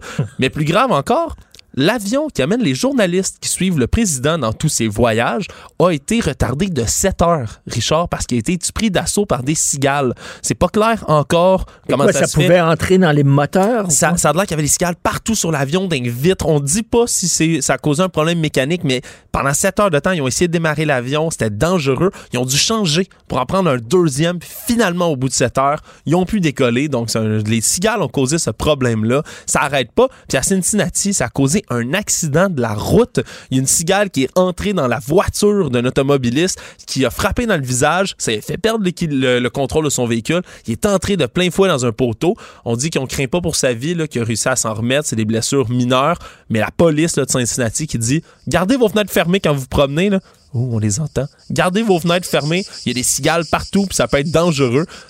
C'est, des belles bébites, là, des belles petites bébites, mais ça cause des problèmes aux Ah, États-Unis à chaque jour. Tu bailles à un moment donné, puis il y en a une qui te rentre dans la bouche. Ah, ça, ça- c'est vraiment des, des, des insectes étranges. Ça doit être Je disais dégueulasse. ça à Geneviève Peterson euh, récemment. Euh, le CDC aux États-Unis, là, les- le Center, non, c'est le Food and Drug Administration, je pense, qui a dit aux gens mangez pas des cigales. Au cas où il y en a qui veulent faire des cigales dans le chocolat, ça existe, parce qu'ils sont reliés. Si vous avez des allergies aux fruits de mer, vous pouvez pas manger de cigales Hein? parce que sont reliés, ça a l'air, d'une certaine manière évolutive. Et si tu manges une cigale, tu es allergique aux fruits de mer, tu peux faire une réaction allergique. C'est Eh, bien intéressant. c'est bien drôle, ça. Ouais, c'est spécial. Alors, un héros décoré qui prend sa retraite. Oui, c'est Magawa. Et Magawa, c'est pas n'importe qui, c'est pas un humain, c'est Un un, rat. Un rat. Et je connais, toi, ta passion pour les rats. Toi qui en as déjà eu euh, des rats, Richard. C'est Magawa le rat, qui est un rat spécial, que ça fait cinq ans.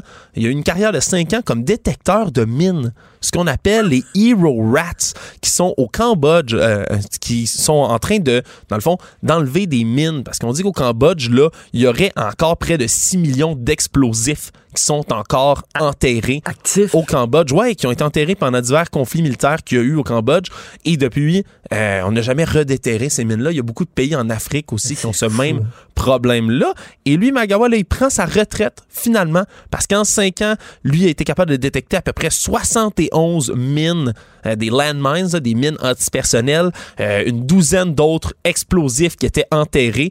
Euh, Puis maintenant, il, veut, il peut prendre une retraite parce qu'il commence à ralentir. Il a 7 ans, ce qui est quand même vieux pour un rat. Ils vont l'envoyer où? Au- Chez nous, des vieux rats? quoi? Il va prendre sa retraite. Il va, pour l'instant, on dit qu'il va rester pour euh, entraîner et être le mentor. C'est spécial dans des rats. C'est tellement plus intelligent qu'on le pense. C'est super Il va être intelligent. le mentor des nouveaux rats qui viennent de graduer. Euh, parce que ce programme-là, Hero Rats, qui est dirigé par une, une organisme de charité belge qui s'appelle Apopo, depuis les années 90, eux, ils certifient des rats qui entraînent pendant un an. Ces rats-là, dans le fond, vont, avec leur odorat, être capables de détecter euh, certaines composés, compositions chimiques dans les mines. Mais ils Wow. ignorent le métal. Fait que tout ce qui est scrap metal, là, des petites parcelles de, de métal, ils vont l'ignorer. Puis quand ils sentent qu'il y a un explosif, ils vont gratter sur le dessus. Fait que les gens, les humains qui sont avec le rat, vont pouvoir aller puis aller déterrer la mine de manière prudente parce que les rats Est-ce sont que c'est des tellement légers. opérations, c'est des opérations suicides? Est-ce qu'ils euh, Non, est-ce qu'ils parce qu'ils les rats? sont Non? trop légers. Alors, eux font pas exploser ces, ces mines-là. Ils se promènent puis ils peuvent en détecter. Et même ce, ce rat-là, quand je dis il est décoré, c'est qu'en septembre dernier, il a reçu la médaille, la PDSA Gold Medal, qui est une médaille euh, anglaise. C'est l'équivalent de la George Cross, si tu veux, pour les animaux. Ça faisait 77 ans qu'il donnait ces, ces, ces médailles-là, entre autres aux pigeons pendant les guerres. Mais là, c'était le premier rat à le recevoir. Alors, on lui souhaite une excellente retraite. Et c'est une cause qui tenait à cœur beaucoup à Lady Di, souviens-toi. Alors, un, un intéressant précédent au tribunal de l'emploi au Royaume-Uni. Ouais, puis ça vient juste euh, d'arriver en tant que tel. Colin Kane, un homme de 66 ans qui, euh, qui travaille pour une compagnie, c'est un conducteur, un chauffeur de camion, et euh, il était dans un drôle de cas. Sa compagnie l'avait renvoyé parce que lui, qui souffre d'une maladie pulmonaire, qui, qui chronique, qui lui obstrue les bronches, avait décidé de prendre une journée de maladie. Et pourtant, on l'avait vu sur la terrasse d'un pub, un club social en train de boire des bières, des grosses pintes puis fumer des cigarettes. Mais là, le tribunal du travail lui ont donné raison. Finalement. Ça a l'air que dans les règlements de la compagnie, il est nullement écrit à aucun endroit qu'un employé qui est en congé de maladie n'a pas le droit d'aller boire une bière puis fumer une cigarette. Ben c'est pas une blague et le- la juge lui a donné raison. Alors c'est un drôle de précédent. Maintenant, il y a des gens qui commencent à se gratter la tête en disant mais là, est-ce que ça veut dire que tous les employés qui prennent des congés de maladie vont, avoir le droit ça? de faire ça? Ça a l'air que c'est en congé de maladie puis lui dit que c'est c'est ce qui l'aide à relaxer quand il est malade. Ça a Est-ce qu'il aurait, il aurait pu aller en, en voyage, par exemple? Ça, c'est pas dit. Je le sais pas. Surtout que ça, lui a fait ça en mars dernier, en 2020. Donc, euh, je pense qu'avec la COVID, c'était pas la meilleure des idées d'aller se promener. Mais disons que là, elle- ça a été jugé que son, sa compagnie l'ont renvoyé pour de mauvaises raisons. Et un record mondial battu en Afrique du Sud. En tout cas, on pense qu'il pourrait être battu parce que c'est arrivé, là, euh, disons, là, de, de- en fin de journée, euh, lundi plutôt, et on ne sait pas encore si c'est un record du monde. Le livre des records Guinness est en train d'enquêter là-dessus, mais ce serait le record du plus grand nombre de bébés dans un accouchement. Richard, on le voit souvent, cela, ce serait des décuplets. 10 bébés d'une shot dans un accouchement. Octomum a été dépassé. Te souviens-tu d'Octomum? J'en avais entendu parler de la fameuse Octomum là, qui avait donné ses 8, enfants d'un- d'un d'un coup. Parce que je sais que. une cinglée totale, là, refaite de bas en Ah, haut. ça, ça, là, je me suis- euh, ah, dans ce cas-là, elle je voulait, pense- elle voulait devenir une vedette là, avec ses, ses enfants. Donc, Décommum. Ouais, Dekamom, ce serait le nom. C'est Goziam Tamara Sitol, qui est en Afrique du Sud, qui au départ pensait qu'elle était enceinte de 8 enfants. Et finalement, après avoir su- subi des scans, on s'est rendu compte qu'elle en avait 10. Et ça, c'est suite à quoi? euh, fécondation in vitro, Habituellement, oui, mais elle, son couple, elle et son mari disent qu'ils n'ont pas du tout utilisé de fécondation in vitro. On dit que c'est comme une espèce de, de- de grossesse miracle. D'ailleurs, eux qui semblent être très croyants se sentent euh, gâtés par les dieux, là, de, par Dieu, de leur avoir donné autant d'enfants. Il semblerait-il qu'ils soient tous en santé, qu'elle vienne accoucher lundi, que les enfants sont en santé, qu'elle est elle-même en santé. Évidemment, elle n'a pas accouché par voie naturelle, elle a accouché par césarienne. enfants. Mais si ça se confirme, c'est le record du monde là, de la grossesse menée à terme, euh, évidemment avec tous les enfants qui survivent. Puis on dit que c'est spécial parce que le mois dernier, semblerait-il qu'il y a une femme de 25 ans au Mali qui, elle, avait accouché de 9 enfants. C'était en train comme d'être confirmé, mais là, on dirait que ça a motivé Madame euh, Tamara, qui là, a couché de 10 enfants. Elle sait qu'elle n'aura plus de vie. C'est terminé, là. Ouais. C'est fini, là. Ben, ben, tu veux-tu la meilleure? Quoi? Ben, il y a 6 ans, elle a accouché de jumeaux. Oh! Elle a, deux jumeaux de 6 ans. Elle a autant d'enfants quasiment que Benoît Dutrisac. Je sais pas combien ben, d'enfants Benoît Dutrisac a. C'est une bonne question, ça. Euh, 14, mon dernier compte. T'en as 4. J'ai hein? arrêté de compter. T'en as-tu 4? Les 4 quatre. Un homme de ma qualité mérite une longue descendance. Voilà, sept, garçons, sept petites filles, et, euh, sept garçons et trois petites filles. Lui, quand, euh, Benoît, quand il a vu dans la Bible euh, Be fruitful and multiply, Euh, J'ai multiplié. il a Mais multiplié. j'ai coulé mes maths. Un grand croyant. Merci beaucoup, Alexandre Raville-Wallet. Tout le temps agréable de te parler. Alors, toi, moins agréable de te parler, par exemple. Mais Pourquoi bon. tu dis ça? Pourquoi tu parles contre ton cœur? Pourquoi tu dis ça? Parce que, parce que Sophie est là? Tu veux lui faire plaisir? Oui. Putain, je, ta méchanceté me, fait de la peine. Euh, on va parler à Nathalie Ouellette, astrophysicienne, tantôt. Demain, il y a une éclipse solaire, lunaire, euh, calvaire. Fait que, tu sais, c'est la fin du monde. Là, on peut pas regarder ça directement. Si vous voulez, tu le il, faut que party. il faut que tu aies Ben une non, boîte à pas. chaussures, là. Oui, une boîte à chaussures. Oui, mets-toi la tête dans une boîte à chaussures. Non, non, mais tu creuses un, tu mets un trou dans la boîte à chaussures? matin? Ou non, sais-tu qu'est-ce que je faisais, Des- autres, quand j'étais jeune? Des, des films. Des négatifs. Des négatifs de films. Deux, trois négatifs de Ouais. films, puis là, tu pouvais Ouais, regarder. Moi, moi aussi, j'ai fait ça, mais je me suis opéré des cataractes. J'ai trop regardé comme un niaiseux. Fait qu'on va parler de ça. Donc, c'est la fin du monde. Profitez-en aujourd'hui. Euh, faites le party. le- faites votre balle de finissant aujourd'hui. Arrêtez de nous en parler. Je tiens d'entendre parler des balles de finissant. Euh, à 11 heures, on a un représentant du SPVM, parce que là, ça se tire. Ça, non seulement on, tire dans tous les quartiers à Montréal, mais on poignarde aussi. Faites la recherche Armes blanches Montréal, là, vous allez stepper. Le nombre de gens qui se sont fait poignarder récemment, là, au cours des derniers, dernières, euh, derniers mois, derniers, euh, dernières années, c'est hallucinant. Pourquoi? Parce que quand tu te fais pincer à commettre une agression à l'arme blanche, la sentence est moins sévère qu'avec un gun. Oh, non. On parle de ça. À 11h15, on a une méchante nouvelle. Tu sais qu'on parle de- du fait français à Montréal, puis la CAQ là, qui veut défendre le fait français. Là, on donne 100 millions au Collège Jassun, on le sait. Mais là, on va venir vous annoncer, euh, on va vous parler du projet de loi privé 219. C'est quoi? Attache tes shorts. Là, là, on va donner, et André Serrois va venir nous l'expliquer, on va donner collectivement pour une valeur d'un milliard de dollars à l'Université McGill. Ben, c'est une grosse université. C'est une université hyper importante. C'est une des fiertés de Montréal. T'en as une, de l'autre bord de la rue, là, qui est en briques, qui fait dur. Toutes les, c'est au détriment des, uni- des universités francophones, là. Faut pas rêver, là. L'argent qui va là, la valeur de ça, ça va encore aux, c'est une, c'est Ben, notre j'espère université la plus, meilleure. c'est la plus réputée euh, Ben, dans le monde. Richard, j'espère, parce qu'il y a tellement de fondations qui donnent l'argent à cette université-là. Tu sais, l'Université de, de Montréal a l'air d'un pauvre à côté. Fait qu'on fait ça, puis à midi, Joanne Liu sera avec nous parce que là, il faut se préoccuper de ce qui se passe dans le monde.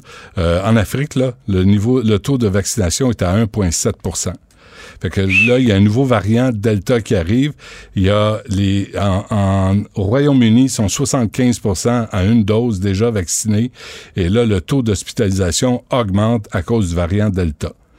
Fait qu'on n'est pas sorti du bois. Demain, c'est l'apocalypse. Et, et, And I feel fine. lunaire. Fait que have fun today. It's the end of the world. As we as know we it. know it. Exactement. OK, on va t'écouter. Ben, avec plaisir, ce serait Pour la, pour la dernière fois. Et c'est gratuit. La fin du monde, la fin du monde demain, demain. c'est avant ton show ou après ton show? C'est- C'est demain matin. C'est après mon show. Parce qu'il va y avoir moi et après la OK, fin on va pouvoir. Il reste encore un dernier show de Benoît Dutrisac à Oui. écouter. Et donc- Ah, c'est le fun. Oui, profitez-en. Ben oui, on va en profiter, certains maudits. Bon, Alors, euh, monsieur méchanceté. alors, euh, je, euh, je remercie. Tu sais, les monsieur, madame, là, toi, il y aurait, une- il y aurait un bonhomme avec ta face, ce serait monsieur méchanceté. Tu penses? Oui, t'es méchant avec moi. J'ai un cœur de pierre. T'as un cœur de. T'as une brique. Mais, mais Quand trouves-tu tu vas beau? faire Je vais me faire infarctus, on va photographier. changer une brique. Je vais, je vais me faire euh, photographier. Ben tantôt. oui, moi aussi, tantôt. Toi aussi? Attends, moi, on va en faire une ensemble. Attends, mais tu vas te faire photographier. non, j'ai du linge en bas. As-tu J'ai- vu ce que tu portes, là? Une chemise blanche. En lin. Ouais, mais elle est comme, elle est comme transparente, puis on voit comme ta peau en dessous. Regarde pas. Merci, merci à Florence Lamoureux. Merci beaucoup pour ton travail à la Vacciné, recherche. Florence, hein? Hein? Elle est vaccinée, Florence. Elle est vaccinée? Oui, ouais, ouais, j'ai appris ça. Premier vaccin? Oui. Mais toute jeune. C'est une bonne. Tant mieux. Parfait. Maude Boutet, merci beaucoup. Es-tu vacciné, Maude?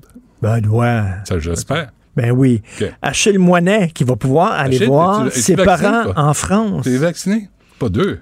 Une. Une, OK. Achille Moinet à la réalisation, Oui, à la oui, oui. console. On se reparle demain 8 heures. On écoute Benoît. Ah ouais, la cassette.